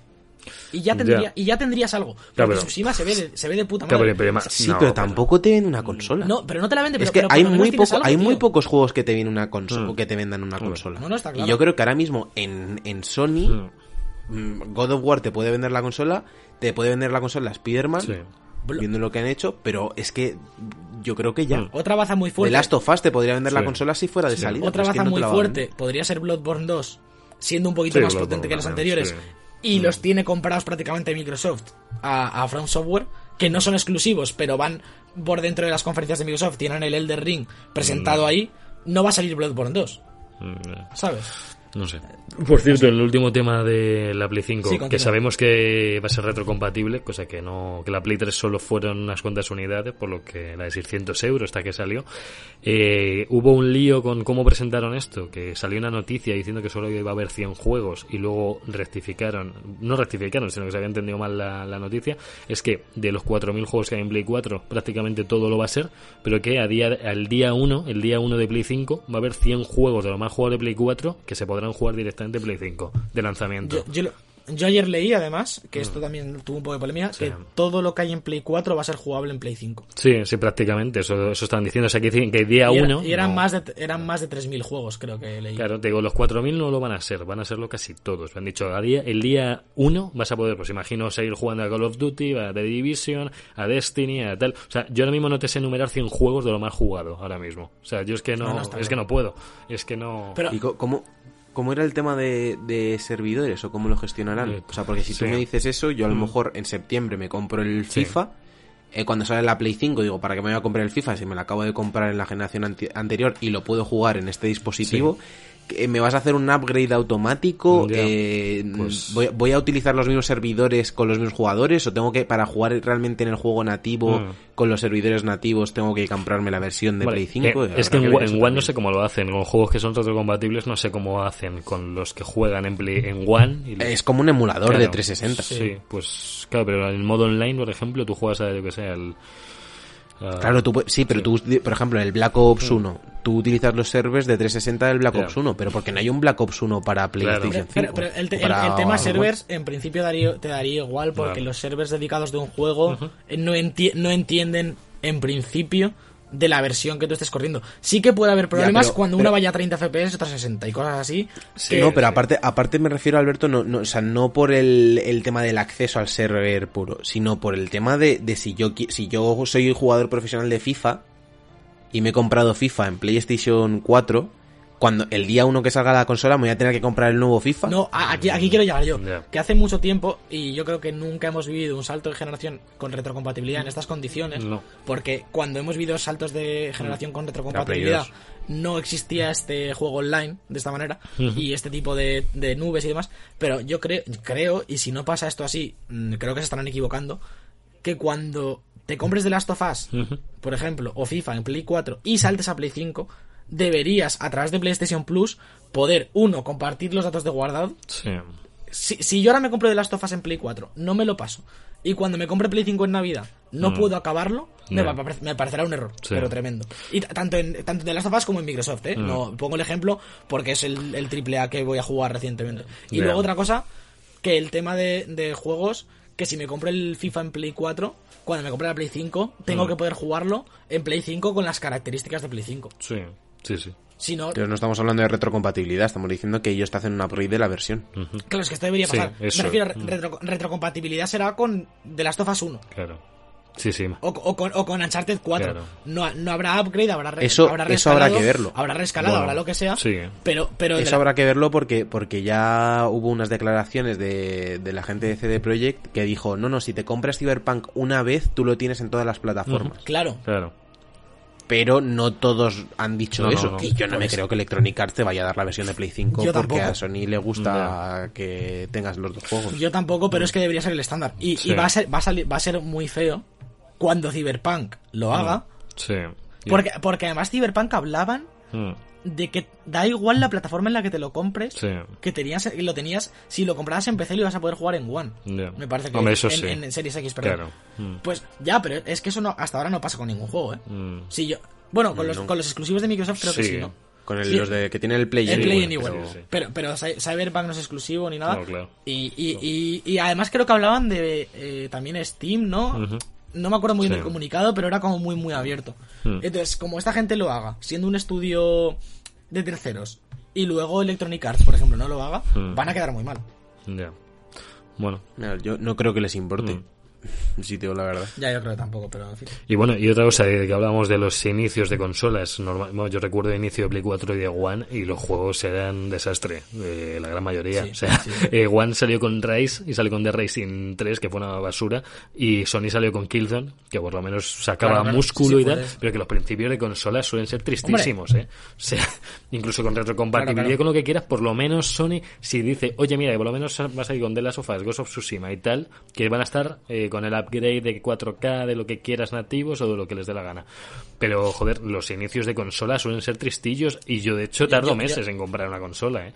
Claro, yo espero que de salida, uno, eh, es lo que decía, la Xbox tenga el Game Pass, que ya con eso, bueno, más o menos te puede apañar que la consola no esté muerta en casa, mínimo, Claro. si la te la compras. Y luego la Play, que por lo menos sean, sean eh, inteligentes con la retrocompatibilidad Sí. y te dejen jugar al último FIFA, al último Call of Duty, Yo- al Apex. ¿Sabes? Que, que lo- los 3-4 juegos que jugamos todos ahora en Play 4, cuando te compres la Play 5 los puedas descargar el primer Yo es que me estoy poniendo en la, en la misma situación de The Last of Us que salió en Play 3 al final justo y nos sacaron un remaster en Play 4. Y dices, mm, bueno, muy bien, sí. Pero lo sacaron, los- no lo Claro. sacaron ni de salida. No, no, no 4. fue de salida. Pues eso yo veo ahora que la situación es la misma, pero vas a poder jugar a The Last of Us de salida en Play 5. Pues mira, pues... Es- espero que sí. Claro, que yo, sí. claro, yo espero eso, hombre, 100 de los títulos más jugados, cuando ya haya salido de las sofás, haya salido Final 7 Remake, haya salido Ghost of Tsushima, pues yo espero que se puedan jugar los tres de salida. Vamos, es que si no ya, si van sin ningún juego y sin jugar, jugar retrocompatible a nada, yo ya no sé a qué están jugando. Pero bueno, yo no me acuerdo la Play 4 cuando la anunciaron ni cómo, ni recuerdo todo. Es que no, no lo Sí, así. tampoco, es que no, es que a lo mejor hicieron lo mismo, es que no lo sé. O sea, no, no sé si jugaron a la despiste, a que One saque todo. Bueno, es que One tuvo una generación un poco extraña. Pero bueno, eh, no sé, yo, yo espero que, que vayan anunciando algo, por lo menos el diseño del mando, que es que, o sea, a mí lo que me han conseguido ahora mismo Sony es conseguir, o sea, que quiero saber cómo es el mando de Play 5.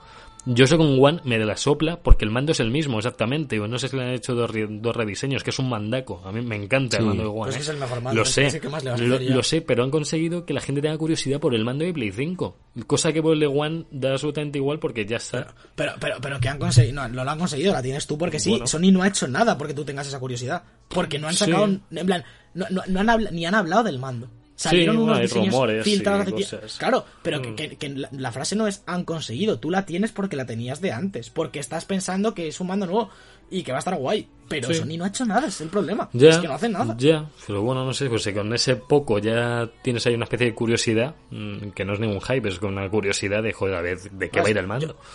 Joder, yo obviamente tengo- también tengo curiosidad, espero que el- eso que se hablaba de la pantalla táctil esté. Sí. Pero bueno, es que lo- luego te pasa como te pasa con el de Play 4, que es que el pad Mm. no lo usa ni Dios. Para No, nada. El pad es el mapa, es el options, sin más. es Ya, el- pero, pero que el, ta- el táctil del mapa, del, uy, del pad, que mm. podría usarse de puta madre, casi no se Lo usa. usaron juegos como Tearaway, por ejemplo, o juegos un poquito más creativos, Sí. pero, o sea, es que tendrían que darle más uso. Yo espero, bueno, pues igual que la Switch tiene la pantalla táctil y no la Ya. usa ni Dios, vale, que era más barata de hacer lo que tú quieras, pero no la usa ni Dios. Descubrí otro día en Mario Kart, en el Mario Kart 8, que toqué sin querer con el dedo, durante una carrera pausé la partida, porque la pantalla es táctil. ¿en serio? La- sí, la pantalla en el Mario Kart 8 es táctil, tío. Solamente en el Mario Kart. En el Mario Tennis no, ni en el Smash, ni en ninguno. Es que es, hacen cosas muy raras, tío. Nintendo también con... Claro, pero eh, Switch tiene ese problema que no pueden hacerlo porque si no, no podrías jugar en el dock a muchas cosas. No, claro, claro. Sí, sí. Ahí, es- ahí hay un problema. Mm. Porque, por ejemplo, Mario Party, que usa que usa lo de juntar la Switch y demás Sí. y tal, no puedes jugarla en el dock. No, no, no, no. No, y, la, y en la Elite que tengo yo tampoco, porque no, no se puede, que está limitado. Bueno, Bueno, eh, Si queréis, continuamos con, Con- con noticias continuamos. para salir de este debate. ya traeremos más Vamos- noticias. Una hora, una hora de Por- debate. por eso, por eso. sí, sí, se veía venir esto. O sea, A- Había que hacerlo y seguir. Alberto, sí. Eh, vamos a hablar de, de Call of Duty Warzone, el nuevo lanzamiento de, de la gente de Activision y de Call of Duty, que es el Battle Royale, que ya todos habéis oído hablar de él.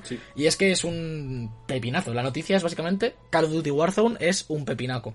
Y es que ya tenemos más de 30 millones de jugadores en el free to play de, de Call of Duty. Sí. Y en las primeras 24 horas había 6 millones de jugadores madre mía. y 15, 15 millones en 3 días. Eh, no paran de aumentar.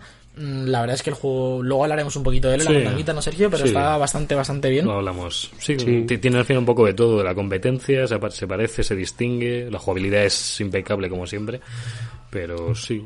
Hablamos luego Lo- comentamos. luego lo comentamos. Para, para mí se queda un pelín por debajo de Apex, pero bueno, luego hablamos de él, que, Hmm. que me ha gustado bastante a mí también. Y no tengo más que añadir, esta noticia era muy, muy cortita. Ah, y- perfecto. Sigue, Sergio. Para, para, para llegar a, a, a otra sección en algún momento. Sí, sí, sí. Vale, genial. Sigo yo con otra noticia relativa a Call of Duty. Hablamos ya del Call of Duty que saldrá este próximo 2020. Eh, estamos hablando de posiblemente un remake de Call of Duty Black Ops, un poco siguiendo la línea que han seguido este año pasado con este reboot, más que remake, ma- un reboot Sí. de la saga de, de Modern Warfare, pues aplicar lo mismo con Black Ops. Ya hubo hace unos meses un poco de polémica porque decían que el encargado le tocaba, según siguiendo el calendario de estudios que tienen en Activision, le tocaba a Sledgehammer Games, pero por lo visto estaba Treyarch involucrado en profundidad en el desarrollo y por eso se supone que va a ser, eh, según los rumores, eh, un- una revisitación a la campaña de ese Black Ops original que tan buenos Sí. recuerdos nos trae de, de la generación de Play 3 y 360.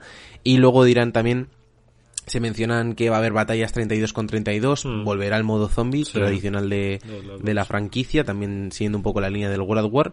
Y lo que no se sabe es si se habrá un nuevo Battle Royale o se quedará este Warzone como cliente de, de Battle Royale de Call of Duty, que para mí es lo que Sí, tendría sí. sentido. Sí, yo creo que también. Porque de hecho no creo, no creo que esté funcionando muy bien eh, de cara al competitivo y a los Battle Royale que estén sacando uno No, por año. Por no. El tema de, de- de intentar retener a la gente, Hmm. que está demostrado con Fortnite y con Apex y con PUBG que estos juegos duran más de un año, incluso con un mantenimiento mínimo como el que podría hacer, por ejemplo, Apex, que solo ha tenido dos mapas. Hmm. Entonces esperaremos. También hay rumores de que va a salir sí o sí un remake de Sí, Modern Warfare pues, 2. No mm. sabemos si saldrá junto con este reboot de Black Ops o si saldrá en otro mes, a lo mejor a mitad de año o algo Mm. así. Así que más noticias por parte de los juegos de, de Activision y habrá que esperar Yo lo que confirmación. había oído es que seguramente si sale un remake del Modern Warfare 2, un remaster, que en multi seguramente sea el del Modern Warfare, que no van a hacer Claro, otro sí, multi, es que no tiene... Yo, yo entiendo que si sale la campaña, Mm. con, con la campaña Mm. regalarán, bueno, no, no con la campaña, sino que el mismo día regalarán todos los mapas de Modern Warfare 2 en, en claro. el Call of Duty Modern Warfare. O sea, de- decían, yo tengo un colega que jugó mucho a Modern Warfare 2, que, sobre todo en online, que los mapas favorecían demasiado a los camperos. Que Modern Warfare 2 en... Me flipa, me flipa mucho que Javi diga, tenía un co- tengo un colega que jugaba mucho a Modern Warfare 2 grabando un podcast con Sergio y conmigo. Que a lo mejor le hemos echado mil horas Bueno, cada uno. ya, bueno, pero, me lo ha, pero me lo ha dicho él, así, eh, hablando, jugando al Modern Warfare al otro, que Ya, por ya. cierto, que a ver cuándo jugamos los tres juntos, no al Battle Royale, sino a, a partidas normales. Cuando Joder, queráis, macho, yo estoy jugando todas un las montón. jugando al Call of Duty, tío. Que Casi Ya, todas. yo, yo estoy jugando poco, O la sea, pues Sergio, tú y yo, tío, vámonos por ahí. O sea, vámonos a... Eh, ¿Tú has ganado, tío? Eh, no, me quedé he quedado. ¿No has sé, ganado? no, es que me he metido en el modo de Plumber, que quedé segundo hace poco, en el de dinero. Que mola, mola no mucho. pues mola, mola un montón. Además, como sales todo el rato, aunque mueras, está más divertido. No, Sergio, no, no he ganado, es que he jugado dos partidas. Entonces, en una quedé Muy séptimo. mal, muy mal. Pero no estás jugando todas las Eh, noches. no, estoy jugando duro por equipos, que es lo que me flipa de ese juego. Ah, sí, sí, sí. vale, A mí me parece que es el mejor, como tal, como multi. Igual que Apex, pues son cosas mejores al Battle Royale. A mí me parece que ahora mismo de 8 contra 8 me parece que no hay mejor juego que Call of Duty. O sea, el- es que el, es que es increíble cómo está hecho el Mola multi, mucho, tío. Está hecho muy bien. O sea, está- Siempre están las ratas, pero... El Battle Royale lo hablaremos ahora, pero cuanto más lo juegas, mejor es. Sí, sí, sí, sí, sí, luego, también pasa. Hombre, Hay, hay, hay, la- muchas las dos primeras mecánicas- partidas me chocó un poquito, pero luego... Hay muchas muy bueno. mecánicas y dinámicas dentro de la partida Mm. que no son tradicionales en el género, Mm. o por lo menos en Apex, que es lo que se ha sentado como estándar, y que cuesta un poquito pillarlas, pero una vez entiendes bien de qué va la peli, eh, mola bastante. Hombre, a mí me gusta, por ejemplo, eh, referido al Apex, que o sea, al, al revés, que en Call of Duty lo hacen bien, es que la munición se coge sola y no tienes que ponerte a ver de qué color es la munición. Que está muy bien en Apex, sí, sí. pero, o sea, ya me pareció que está muy bien en Apex cuando lo vi, porque, oye, mira qué intuitivo tal, pero es que llego a este y es como, voy absorbiendo las balas sin, sin saber de qué es cada cosa. Entonces lo Al, prefiero. al final es herencia de Call of Duty. Herencia Sí. de Call of Duty. En, en- en Call of Duty jamás te has tenido que preocupar de, de la munición No. ni del tipo de arma prácticamente. Mm. Y aquí, pues, eh, hereda eso y está muy bien. Sí. Eh, Lo, lo que está bien, lo que está bien del sistema de gestión es que no hay sistema de gestión. Claro. Lo que, Sí. lo que hacía muy bien Apex de poder meterte en el menú rápidamente, Mm. quitar esto, no sé qué, no sé cuándo, no sé qué, aquí es que es ínfimo. Aquí lo único que tienes que hacer como mucho es soltar un poco de dinero si, Sí. si tu colega tiene más para revivir a alguien escudo, o darle una placa sí. de escudo cuando escudo, todavía no lo tiene. eso es. Lo han simplificado, lo han Bueno, simplificado. Dejemos esto ahora para la mandanguita Sí, sí, y sí. vamos con un par de noticias de, de coronavirus que hace mucho que no hablamos de él. Sí, sí, sí, a mí ya... ¡Coronavirus! ¿Eso que es la alarma del móvil de Alberto? ¿O es... Perdón, Eh, perdón. eh, sí, eh, sí. Pensaba que era tu móvil el sonido otra vez. Bueno, es que han multado a un hombre en Italia, porque en Italia es donde más mambo está viendo del planeta ahora mismo, yo creo, con el coronavirus, por salir a jugar. Vamos bien a la zaga, ¿eh? Sí, bueno, a ver, sí, más o menos, más o menos. Que es que le han multado por jugar a Pokémon Go durante la cuarentena. Que era un hombre de 31 años que ignoró las leyes de confinamiento del país y, bueno, de- decidió que había un Pokémon interesante y había que, había que salir. Eh, bueno, mm, allí ahora mismo en Italia tienen 41.000 contagios y 3.400 muertes. Pues este hombre, pues, Estam- estamos muy cerca, ¿eh? bueno, hombre, de los 41.000 contagios, ¿no? Creo que llevamos 13.000, ¿no? O- No, no, llevamos 25.000 casi ya. Ah, vaya, pues ha, ha subido, ha subido. Sí. Y lo que... Lo, Pero, pero aquí gana aquí gana el que gana a muertes. claro, claro, sí, el que... Nosotros ten- bueno, tenemos mil y pico muertes. Sí, sí, sí. Hombre, En proporción creo que vamos yo, mejor que yo me iría yo me iría a Alemania que allí allí saben lo que hacen allí no, no sé qué pasa se infecta todo el mundo pero están todos no, Han dicho, han dicho que es por el sistema de contado de, de enfermos que tienen. Como que han detectado muchos pacientes antes, los cuentan como positivos, pero no tienen riesgo. Y luego que en el tema de las muertes solo contabilizan a gente que haya muerto sin tener patologías previas o algo así, que por eso Ah. les salen unas cifras Ah, tan o sea bajas. que Eso han dicho en el ¿Qué, telediario. hacen, qué hacen trampas? hacen trampas no se puede contar así eso tío y el que juega a Pokémon así pues ya no va a volver a jugar a Pokémon Go de momento porque bueno eh, lo único que no sabemos que estoy buscando es con qué le han multado con con cuánta pasta no no veo Pues la- le han, A lo, le- le han quitado los la cárcel Pokémon. hay Poképarada, eh. Le han quitado todos los Le Pokémon de la cuenta y todo. le han hecho volver a le empezar. han liberado los Pokémon ahí y todo eso Y Le han obligado a pagar el Pokémon Home. ay Dios eso es lo peor de todo Es una buena multa, sí. Pokémon Home. Y, y bueno, vamos con, con la última noticia de- Sí. del día, también relacionada con coronavirus, y un poquito más seria en este sentido, Hmm. eh, más preocupante, y es que GameStop eh, en Estados Unidos eh, no insta a sus tiendas a no cerrar porque considera los videojuegos eh, de primera necesidad. Bueno. Ya sabéis que en la, en la mayoría de países, por no decir todos, Sí. eh, están ya, ya tenemos medidas sobre que solo pueden estar abiertos comercios de primera necesidad, es decir, alimento y farmacias y poquita cosa más.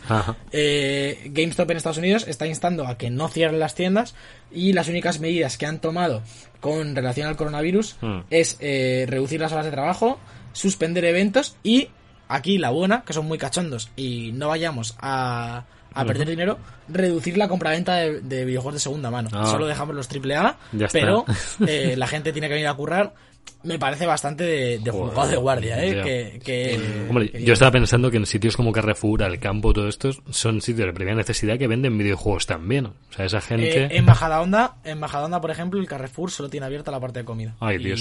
y primeras necesidades. Vale, tiene Que sentido. me parece, me, Sí. me parece bien, que es, que es lo Ya. que debería ser. Y a FNAC, por ejemplo... En California les han obligado a cerrar, creo. ¿Qué? A los de GameStop. Que creo que eh, ayer o, o esta noche les han obligado a cerrar en California las tiendas a los de GameStop. O sea, des- ellos decían esto, pero al final les ha obligado el gobierno a cerrar. ah, bueno, Bueno, sí. No sé en el resto de estados, leí en California. Ya, ya. A ver qué, yo a digo, ver me qué parece pasa. que, que, eh, enlazando esto y ya para concluir las noticias, que mucha mucha gente en muchos países está teniendo muy muy poca responsabilidad, tanto desde empresas como público general, tío. En la noticia anterior igual, el hombre que salía a Pokémon GO, en España, ¿visteis la noticia de ayer de que eh, paraban una orgía en Barcelona? Sí, lo vi, lo vi. Sí. Ocho detenidos, sí.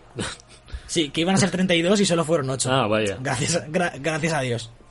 Joder. Pero sí, sí, eh, no sé. Por favor, los que nos escuchéis, eh, quedaos en casa, bebed mucha agua, lavaros las manos Sí. y, y no salgáis. Yo te, te lo tomaré, te lo tomaré la palabra. Javi, Perfecto, pues Javi, Javi hasta ahora sí que estaba saliendo de casa, ¿no? Hasta que se lo he dicho, estaba Sí. de fiesta. todo Bueno, tú no sabes la cantidad... era el de la orgía, no, no fue, no fue porque se durmió. Yo estaba ahí. con un Pokémon GO y me metieron ahí y digo, bueno, pues ya que estoy, pues, pues eso, pues sigo, en el, en el Tiro- Telegram este de tiro para adelante. Perfecto, pues tiramos nosotros para adelante y nos vamos a hablar del juego de la semana, en este caso de Ori and the Will of the Wisps.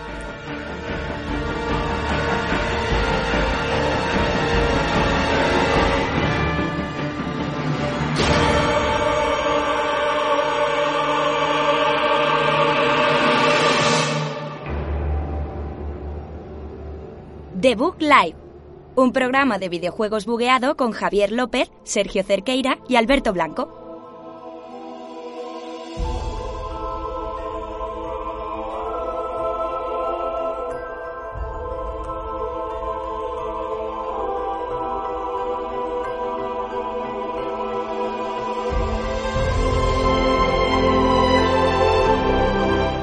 Juego de la semana.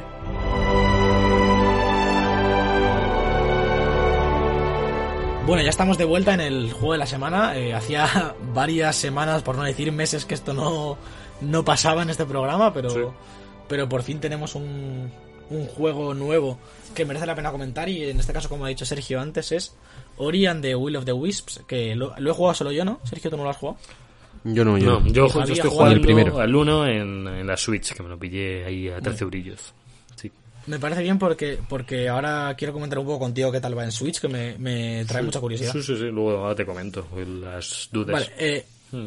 vamos a empezar hablando un poquito del 2 directamente y luego ya empezamos a enlazar con el 1 y Sí, demás. dale, dale. Eh, co- como todos sabéis, es un Metroidvania bastante clasicote. Eh, la diferencia con el resto de juegos del género es que la movilidad es muy superior, vas a toda leche, mm, rebotas contra las paredes, prácticamente vas volando, eh, a diferencia de juegos como Hollow Knight o Castlevania, que es más centrado en el combate. Lo que sí que hace este juego, y aquí ya me meto directamente en las novedades con respecto al 1, es cop- copiar a Hollow Knight todo lo que hacía bien, literalmente. Como muchos sabréis, Hollow Knight es quizá el mejor Metroidvania de los últimos 10 años, fácil. Sí. Eh, en cuanto a crítica y a todo, es, es una cosa bárbara absolutamente lo que hizo Team Cherry.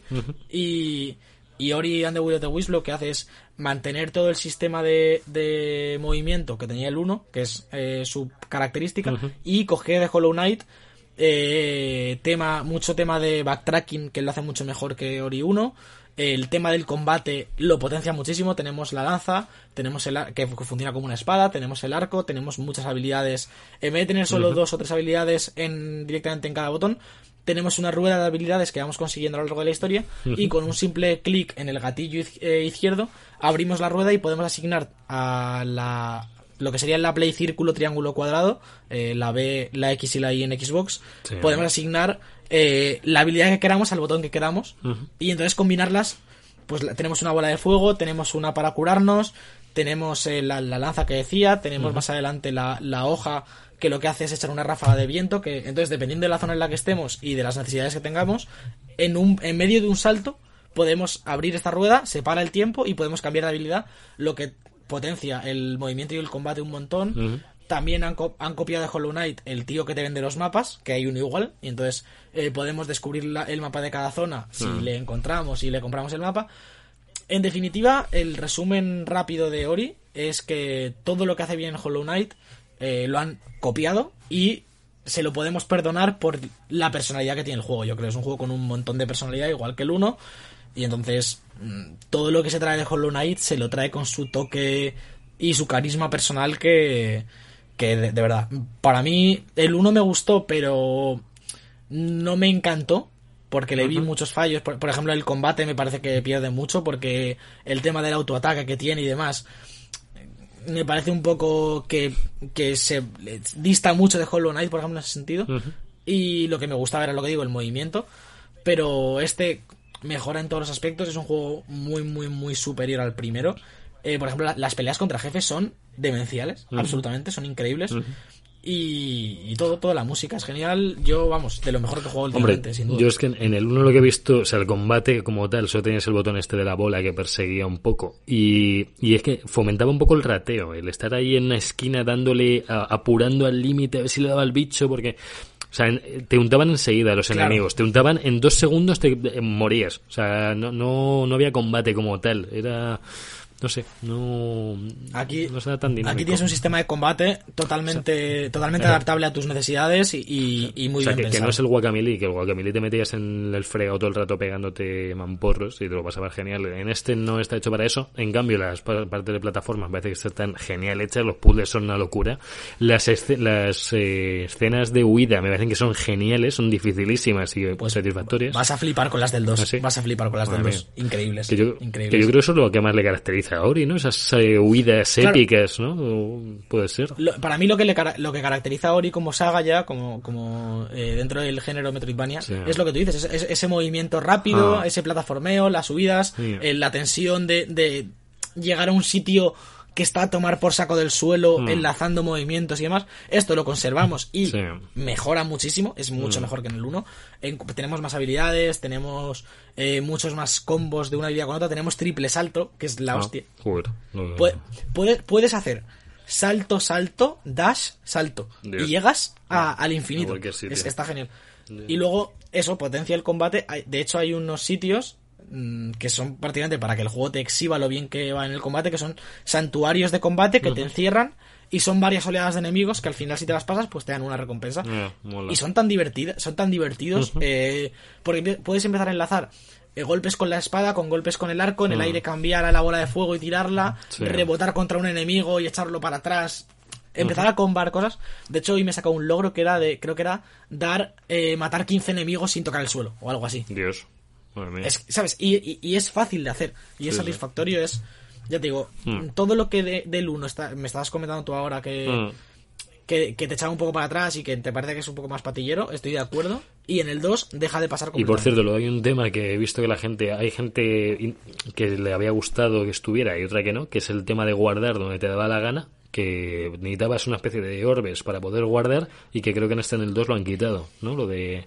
En- sí, en este del 2 tiene autoguardado. No es donde, tú, donde te dé la gana, sino que según vas pasando por sitios. No, hablo- no yo hablaba, hablaba del 1. En el 1 podías guardar donde quisieras. Claro. En el 2 no. Es- en el 2 es autoguardado. o sea, claro. En el 2 es autoguardado y tienes zonas seguras, los las, las bases estas, Sí. que puedes recargar energía y también guardas la partida automáticamente. Claro. Pero sí, a mí tampoco me parece que en el 1 eso aportase demasiado. Bueno, te podía, te permitía guardar donde tú quisieras, más allá de estar en un punto, o sea, no había, al no haber punto de control de lo que grabas tú, pero a veces no tenías. A mí me pasó de quedarme Claro. y estar y, y con poca vida y claro, y estar jodido. O sea, Fíjate que, que llevo a lo mejor 15 horas jugadas al 2 y, y ni me acordaba de esto del 1. De hecho, me acabo de acordar ahora cuando lo has comentado tú. Sí. No, se echa, no se echa en falta. Está el, es un autoguardado normal, como en cualquier como en Hollow Knight, por ejemplo, Mm. o en Castlevania o lo que sea. Eh, cada vez que llegas a tu zona, mm, eh, guardas y, y ya está. Vas pasando pantallas y llega un punto que, que guarda Mm, sí, y, sí. y te mueres y apareces ahí. Además, obviamente es, es muy inteligente el guardado. Siempre que hay una zona difícil, hay un, hay un punto de guardado justo al lado, ¿sabes? El juego sabe cuándo vas a morir mucho y potencia, potencia guardado ahí para que no te desesperes. No, vamos, una cosa muy típica de este tipo de juegos y que, que está bastante bien hecha, la verdad. Está, no sé, eh, me ha parecido un juego mm, prácticamente de 10. No, ahora mismo no sabría decirte ningún fallo que tenga, más allá de los fallos que, que no son fallos, sino eh, cosas que no le pueden gustar a la gente de, de este tipo de juegos, como tener que volver a repetir zonas enteras para buscar un secreto, cuando tienes una habilidad nueva. Bueno, lo, lo típico de un Metroidvania, que si, no, que si no te gusta, pues Ori quizá te guste un poco más por el tema del plataformeo, pero sigues teniendo momentos en los que tienes que ir a la zona del nivel 1 porque te han desbloqueado el doble salto y entonces llegas a un sitio nuevo. Pero vamos, el mapa es enorme y está súper bien pensado. Quizá hay muy pocos teletransportes, en mi opinión. Podría haber alguno más para hacerlo. También te mueves muy rápido, ¿eh? llegas muy Sí. rápido de una zona a otra. Pero en algún momento yo he echado en falta algún teletransporte más, sobre todo para la típica que te has dejado solo una cosa en una zona, te dan la habilidad y dices, uff, me tengo que recorrer medio mapa, pues a lo mejor ahí vendría bien, pero vamos, tampoco es algo imperioso. bueno, bueno, pues nada, pues si no hay, no hay mucho más fallo y le has dado más caña, pues eh, no hay mucho más que No sé si tienes alguna más pregunta Mm, eh, o lo que sea. Yo es que me, me- Hmm. no, yo, bien, yo sé que vamos, sé que el apartado técnico será igual de bonito, la, la música me parece increíble, o sea, lo, lo- había La música del 2 es, Javi, Mm. vas a flipar, Sí, de sí, verdad. Es la, la música de las peleas contra jefes Mm, es para echarse a llorar.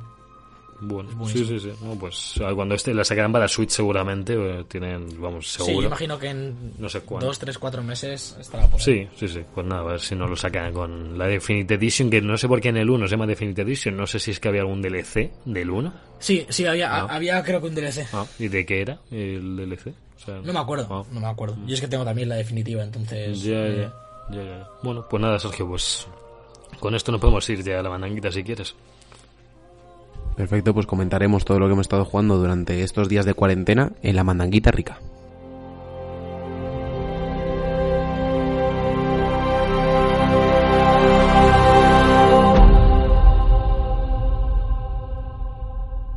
Come on, man.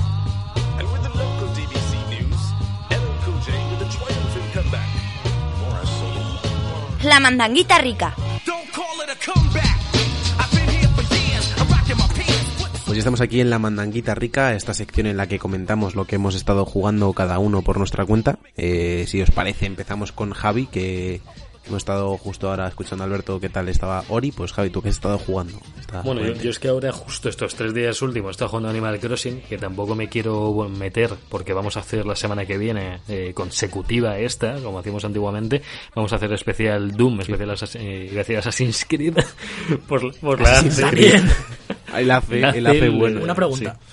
Sí, sí. ¿Durante la cuarentena vamos a hacer programa semanal?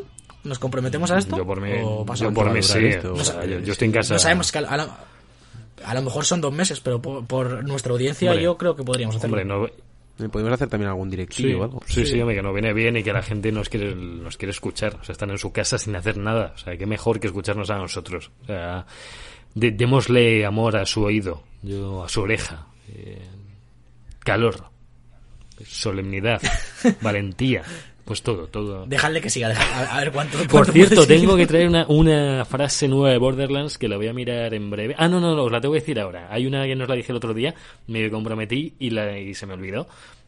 Es una que la dicen mucho los bandidos, los que habéis jugado, pues seguramente lo sabéis. Y es, me estás mirando el arma, no me mires el arma. Esa te- tenía que decirla. Es un arma... Me estás Sí, mirando sí, me, al dice, arma. me estás mirando el arma, no me mires el arma. Es algo así, más o menos.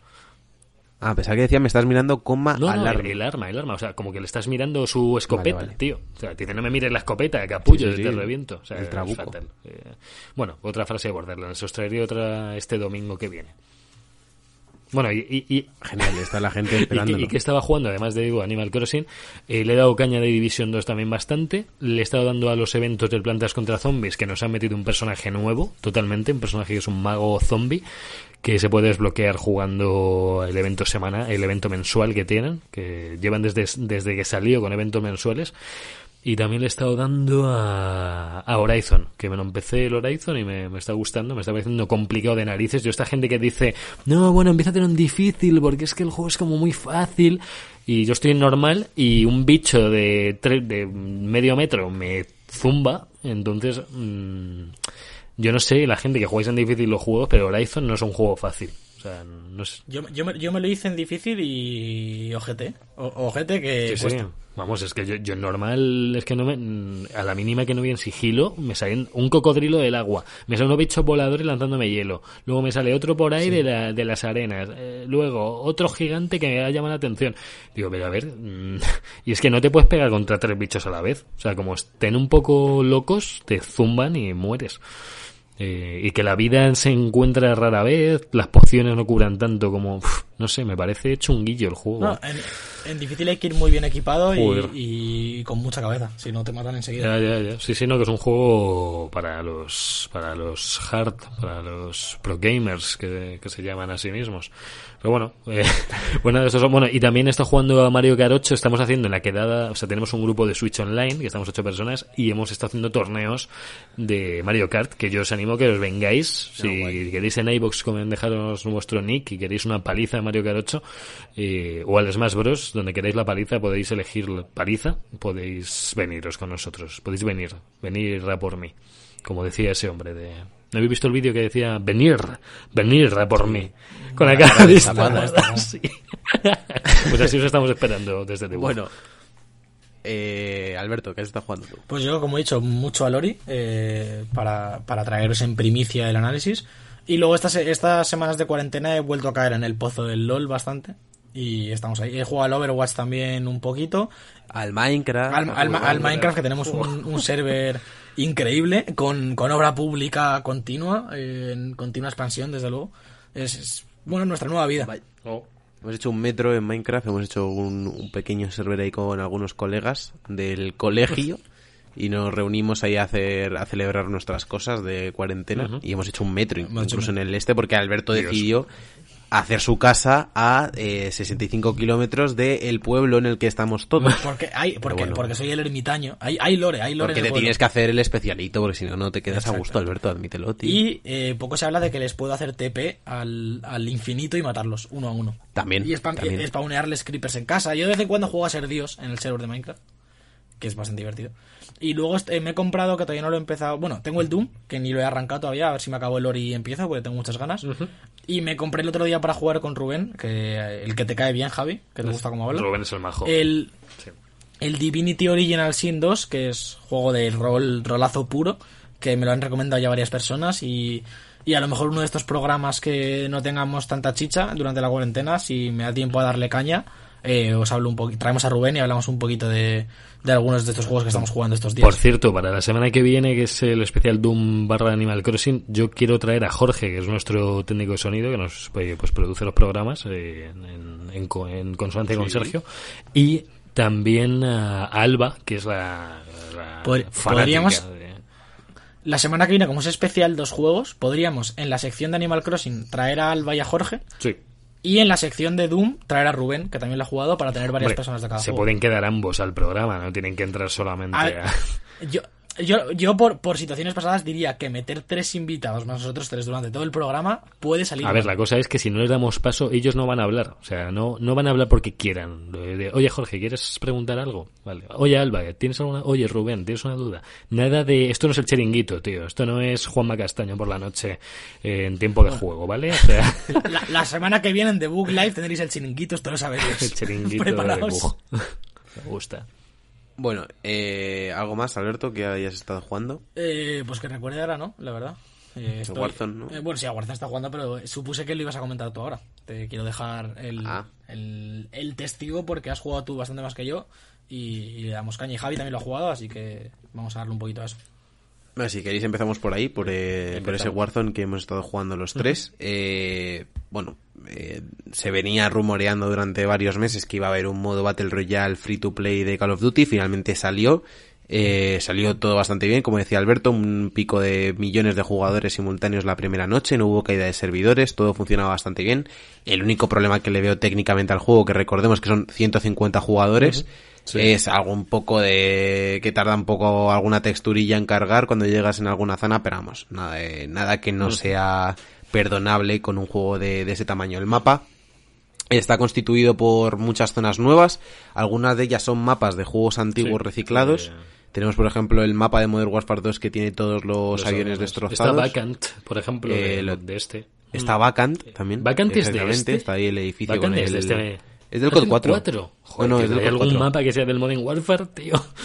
o sea, es que hay Ya, un montón sí, de sí, sí. reciclados. Luego, luego eh, el tema de armas eh, está bastante bien gestionado, ya que en el Battle Royale lo que tenemos es nuestro nivel de jugador que tenemos en el multi normal Mm. y nuestras clases. Y lo que hacemos es encontrar armas que están prediseñadas con X accesorios Mm. y demás, como, como pasa igual en el online que hay algunas armas que te traen como un diseño especial que se llama el pacificador y ya te viene con mira de punto rojo, empuñadura y demás. Luego hay armas que vienen a pelo, pues en función de la rareza de- del dropeo de esas armas. Y luego caen packs de armamento en el que podemos seleccionar una de nuestras clases con nuestras armas personalizadas del multi y nuestras ventajas, que algunas de ellas están adaptadas a Warzone, porque algunas, por ejemplo, línea dura eh, se tiene que adaptar porque no hay rachas de bajas. Y luego está bastante bien eh, la, la única mecánica que lo diferencia, por así decirlo, del resto de multiplayers, que es el tema del gulag. Que Sí. cuando morimos la primera vez, hasta llegar a la ronda 4, a partir de la ronda 4 se desactiva, No, vaya. eh, tenemos una segunda oportunidad en la que nos vamos al gulag y nos jugamos en un uno para uno la posibilidad de respawnear. Si perdemos en ese uno para uno, eh, nos tendrán que, eh, que hacer reaparecer nuestros compañeros con el dinero que hayamos encontrado en una de las centralitas en las que se pueden comprar recursos como UOVs y demás. Y si no, pues como decimos, si ganamos ese duelo uno para uno, que es en, en un mapa de gulag que el modo de juego es similar al 2 para 2 del multijugador, Sí. Pues apareceremos de nuevo, Por- eh, nos tiraremos en helicóptero ya en la zona Por reducida. cierto. El resto es bastante similar al resto de, de Me pasó a mí que estaba, entré con Guille en el gulag, entramos los dos a la vez exactamente, se peleó él y salí yo automáticamente, como si hubiera sido un 2 por 1 pues igual. No, yo, yo no peleé, directamente ganó él y en- ¿Hay, hay algún, ¿Hay habido algún caso, yo creo que, que son pequeños bugs, y luego también tenéis que tener cuidado porque si se acaba el tiempo de gulag mientras estás dentro, creo que te sacan automáticamente si no había rival. Pues puede ser eso lo que me pasó. Entonces- Mm. Y por cierto, si morís sé. los dos a la vez, le puedes chivar a tu compañero por dónde va el enemigo. Sí. que eso arriba, mola ve- Y- sí. Y le puedes tirar Sí, piedras sí, y eso no si, si le das con la pie- si, si te dan con una piedra, te quitan un poquito de vida y te sale la pantalla roja, entonces te distrae. Dios. Está muy guay. Joder, Sí, qué sí, loco está eso. bastante guay. Sí, sí. Y luego, eh, lo que también me ha gustado eh, bastante es la animación de cuando ganas, que viene el helicóptero como a través de la zona, te recoge, Sí. Sale ahí unos planos así guays de, de vosotros tres subidos al helicóptero, mientras eh, pasa como títulos de créditos los nombres y los nicknames de todos los jugadores que han estado en la partida, Dios, que está bastante guay. visto. Así que es bastante épico. A mí la- lo cierto es que en, cuan- a- en cuanto a sensación de, de recompensa con las victorias, sí podría ser el que, me- el que más me ha gustado. Por, por el tema de que las partidas son muy, largas. sí. Por el tema de que son 150 jugadores y hay ese respawn que decíamos con el uno Sí. para Son uno. 150 Cuando se acaban parece que ya No, que puedes revivir. Otros 60 más o menos. Sí, 60 escuadrones. No, es. Eh, sí, no, me en refiero. función de la velocidad de Sí, la claro, partida. Más o menos, si reaparece más o menos la mitad, serían 75, por ahí tiene que estar. No, y que hay- como puedes revivir a tus compañeros, yo en una partida reviví tres veces a mis compañeros, tío. Entonces, Sí. Sí, claro, eso claro. le da un plus de... Bueno, se- eso en el Apex también lo tienes, realmente. Sí, sí, pero es distinto. En Apex lo gastas. En Apex, si lo usas una vez, eh, ya nadie más. No. Mm, Yo que yo sepa, no pueden. Ah, bueno, que, gasta- que- Claro. que gastas la base. Claro, dices, gastas claro. la base y que yo sepan poder resucitar a otra persona después que tú. Yo creo que no, ¿eh? Sea, No, en la misma base. claro, claro. O sea, que aquí sí, aquí tú pagas y resucita a quien quieras. eh, está Sí. menos. Sí, sí, No, pero te pueden resucitar en otra base. Sí. Claro. Lo que dice Alberto. Sí, sí, en otra base sí. Aquí, aquí, aquí es más fácil, pero bueno, tienes el handicap de la de pasta, dinero. claro, y de que le puedes comprar un UAV que te interese más para saber. Yo es lo que más he comprado, el UAV, es lo que más útil he visto. Sí. Sí, luego cuando, cuando la zona es muy pequeña, el, El ataque aéreo. el lanzamiento este del ataque aéreo está Sí, bastante sí. bien Bueno, también. ataque aéreo, revienta. Sobre todo para ahogar un poco. Y luego también me gusta eh, cómo han adaptado el time to kill. Porque es bastante rápido con el tema de la barra de vida, pero al poder meternos la- La armadura. las tres líneas estas de armadura, que son unas placas que te pones en el pecho, Sí. que te encuentras por el mapa, eh, lo aumenta lo justo para que siga siendo rápido, que le viene bien al juego por el tema del respawn, porque si encima tuvieras esa barra de vida de Apex, de que me voy, me recupero, no sé qué, los combates son muchísimo más Mm. largos, se perdería velocidad y ritmo dentro del server. Y luego también tiene el tema de que te, te da tiempo a reaccionar, que no es como en el multi que simplemente te encuentran por la espalda y estás vendido. Sí, sí, sí. Tienes una mínima capacidad de reacción, aunque seguramente si te encuentren en una situación ventajosa para el rival, salgas muy mal parado. Eh, tiene, yo creo, una eh, la parte guay de que pe- con ese escudo que dices permite crear situaciones de peleas más o menos largas, de, no tan largas como en Apex, pero sí más largas que en un multi. eh, típica que te quedas en una plaza, cada uno a un lado, dando vueltas, disparo, me disparan, tal, se tira uno, le revivo. Y además tienes la parte de que si ves a un tío por detrás, te lo revientas como en el multi de Call of Duty prácticamente. Que también es muy satisfactorio. Yo creo que está guay, lo que le falta, a ver si lo meten, me entiendo que entrará en algún momento, es la parte del competitivo. De hacer un poco de... Porque a mí, yo lo que siento en este, en este Warzone, que ahora Apex lo hace muy bien con el tema de, de las seasons y el competitivo, es que no hay no tengo una progresión más allá de la del online que se te mezclan y no sé tener una sección de progresión del, del battle royale de pues o ligas o, o algún tipo de recompensas ahí estaría guay La arranque. Yo- Hombre, yo, diría que, la- que lo mejor sería la ranked Ranked, sí. ranked, imagino. En algún momento la gente pro de Call of Duty no necesita. ¿No? Yo creo que lo meterán en no mucho. Sí, a ver, supongo que sí, pero a ver, el juego lleva Bueno, una y, semana. una, y en una semana, ojo, ya han metido solos. Que Apex, mm, Apex Sí. de hecho, no lo ha metido ni siquiera de forma eh, Y- estática. El jugar y solo. recordemos que está en beta es la palabrita mágica para si pasa algo que no les caigamos encima Sí. pero bueno todavía no, no está en versión 1.0 digamos No, yo no he visto grandes fallos. De hecho, no recuerdo ningún fallo pequeño siquiera ahora mismo. O sea. No, yo tampoco. sé. Que yo, que yo imagino que harán como en Apex, que cuando salga la versión 1.0 sacarán las rankeds o algo así de temporadas y tal. Supongo. Sí, sí, sí. sí. Y continúo con el tema mandanguita. El otro que he estado jugando y que quería comentar aquí en el podcast era la demo de Resident Evil 3, del remake eh, que sale dentro de 15 días, creo Sí. que es. Creo que no es el viernes que viene, sino el siguiente. Uy, no ganazos, ¿eh? ¿Pero lo tenéis pillado digital? eh, nos deja o- jugar o un- qué? ¿O qué? ¿Lo habéis pillado digital, el Resident? Sí, lo pillaremos, Lo pillaremos digital, ¿no, digital, Alberto? sí, vale, sí. vale. Ok. Eh, el juego te deja jugar un, un pequeño fragmento del principio de, de la campaña. No, creo que no es el principio justo, pero vamos, es justo después de la primera vez que llegamos al metro con, con nuestro... ¿Cómo se llama el chico que se me ha olvidado? Pues no me acuerdo. No, no, no es Chris, no es tiene un ah, nombre no es español, Chris, no. creo. No, no, no, No, es es- Chris, es- no es es Chris, Jill no. y Eh. Carlos, Carlos Carlos, Oliveira. oh. Eh, pues justo cuando llegamos al, al metro nos dice, bueno, sal ahora a recoger un par de cosas. Lo cierto es que es un es un calco de cómo hicieron el remake de Resident Evil 2, incluso en el HUD y demás, que está bastante bien porque Eh, yo se me había olvidado ya porque jugué la campaña de, de Leon y no lo he vuelto a tocar desde entonces. Se me había olvidado lo bien que está adaptado a, a este third person shooter. El, el sentimiento de survival horror, sobre todo por la impredecibilidad, impredecibilidad de los movimientos de los de los zombies que no son constantes, entonces no puedes prever también eh, los disparos a la cabeza porque no están tan quietos. Y luego también me ha gustado, pues eso, el, el, el sistema de puzzles que veíamos, vi- veníamos viendo en to- Joder, madre mía, acabo el podcast ya Dale, porque si no me, me, me Por como cierto, la yo quiero, yo quiero ser Eh, de cuando salga. No me gustan los juegos de miedo, pero veros jugar alguno. Pues sí, verlos, Sí, ¿no? sí, sí. Ah, algún stream haremos. Un stream, Sí, sí. hombre, Eh, el- te deja hacer como un pequeño puzzle que tienes que ir entrando a varios locales de Raccoon City para coger una manguera y quemar el fuego antes de que te salga el Némesis. Luego hay un punto en el que te sale el Némesis.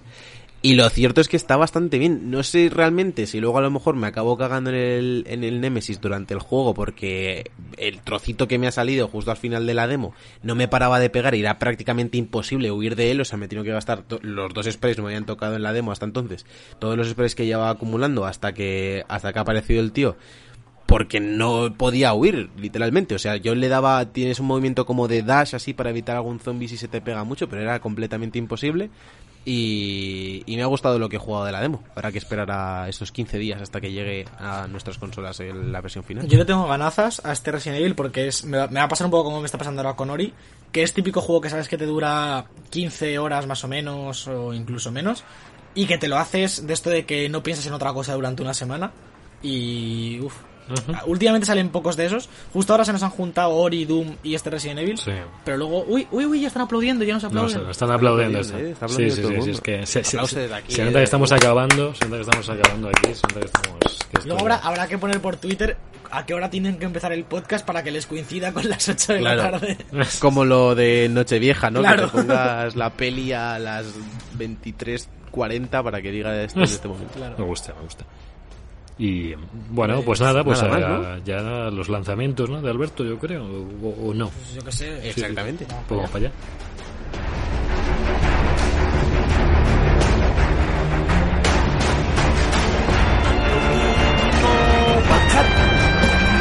But he's coming for you.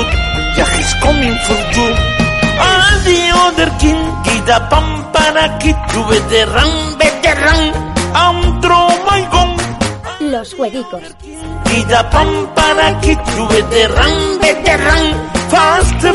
other- Y con estos aplausos de fondo, que no sé si alguno de los micros los están recogiendo, pero seguimos con una de las aplaudidas Classic, classic Pandemic eh, Club.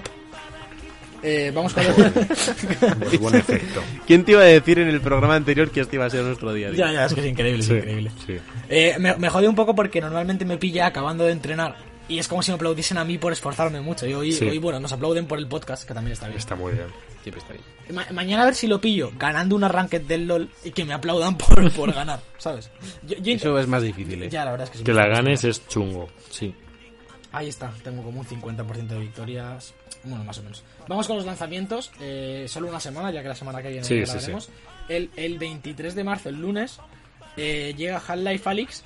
Que se les ha ido un poco a tomar por culo el lanzamiento porque la gente tiene que pedir el casco. Y con esto de la pandemia Sí, está complicado. les va un poco regular, ¿eh? Mm, Está complicadillo. El martes 24. Bueno, la, la- la gente que quiera salir de casa dentro de lo que cabe con el casco es un poco salir de casa. Sí, a lo mejor les viene hasta bien, ¿no? Sí, sí, sí. El martes 24 de marzo sale Bleeding Edge, el nuevo juego de Ninja Theory que sale para PC y Xbox One. Recordemos que es exclusivo de Microsoft. El juego este estilo Hero Shooter, pero Ah, cuerpo a ¿este, cuerpo. sale, ¿Este sale ya? Sí, sale el 24 de marzo. Eh, Justo Vaya. este fin de teníamos eh, prueba gratuita en el Game Pass. Sí. No lo he podido probar porque estaba viciado a Lori. Pero lo intentaré instalar y a ver si, aunque sea con Rubén, he hecho unas Pens- partiditas y. pensaba, y pensaba que iba a ser para la nueva generación, no sé por qué. No, no, no, no, sale ya. Y bueno, Bueno, a ver qué tal, ¿no? tendremos versión de, A- de nueva generación. A ver si no sonó más, a ver si no sonó más y, y de qué hablar. Ya veremos. Veremos, veremos Sí, qué sí. tal. Eh, la gente que lo probó no dijo que no estaba muy allá, pero que sí que era divertido. Mm. Eh, pero esto fue en, el, fue en el E3 del año pasado, Sí. por tanto eh, todavía ha, ha habido recorrido. Ese mismo día sale un juego que a Javi le encantará mucho, que es Yu-Gi-Oh! Legacy of the Duelist Link Evolution mí- para PC, Play 4 y One. Es un juego de las Yugi. Sí, a mis colegas de las Yui, que tengo tres por ahí, le, se lo comentaré para que lo...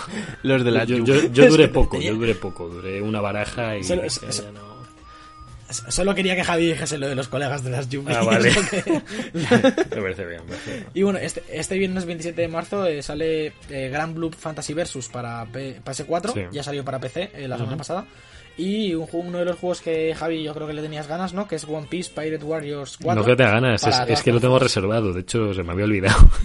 Con esto de la cuarentena, Pues ya- eh, yo lo reservé en Bandai Namco directamente, en su web, entonces no sé si me llegará más tarde o, o no, no nos han avisado de que se vaya a retrasar, ¿eh? O sea, Pues ve- veremos qué pasa. Como sale este viernes, eh, quizá para el programa de la semana siguiente podríamos traer este, sí, este One sí, Piece. sí, yo lo, yo lo llevo después del, Assas- del eh, Assassin's, del Animal Crossing y el Doom, De la- seguramente. Pues por mí eh, ya estaríamos, ya que solo una semana de lanzamientos. La semana que viene ya vendremos con, con alguna cosa más potentilla como, como Resident Evil, si no estoy yo equivocado ya. Vale.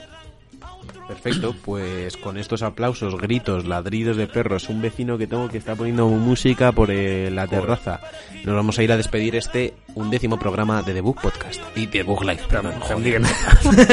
Vale.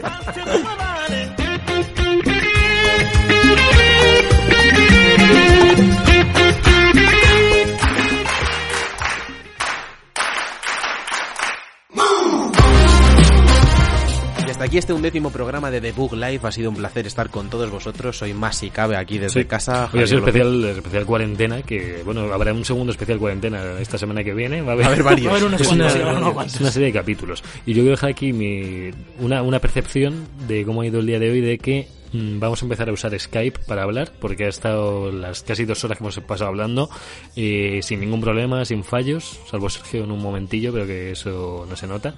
Y Skype me da que es el futuro de los gamers para hablar por... por vamos, no, no lo saben todavía, pero... Lo dudo, Lo, lo dudo más. Skype bastante, es el- Para grabar el podcast. Para grabar el podcast es el futuro. Ya Discord mm, ha muerto, porque solo me, solo me da problemas. No se me ha bugueado el, el micro, no sé si os habéis fijado, pero el micro está eh, bien, está bien, la placa base del portátil está bien. Y, y la PS5 estará bien cuando Alberto tenga el diseño del mando y todo, y, y esté contento. Uf, es que no llego, tío. Menos mal- es que ahora con la cuarentena me han retrasado las entregas del diseño del mando, Javi. sí. Perfecto, Alberto, tú también puedes despedir. Eh, te, te doy paso. Bueno, de- decir a todo el mundo que os lavéis las manos entre 25 y 27 veces por hora para no contraer ningún virus extraño y, y que os quedéis en casa, cabrones. Perfecto, pues yo soy Sergio Cerqueira, en el control técnico ha estado Jorge Blanco y nos vemos la semana que viene, esta vez sí, la semana que viene, con más de Book Live. Hasta luego y quedaos en casa. Hasta Un luego. Adiós. Adiós. Adiós.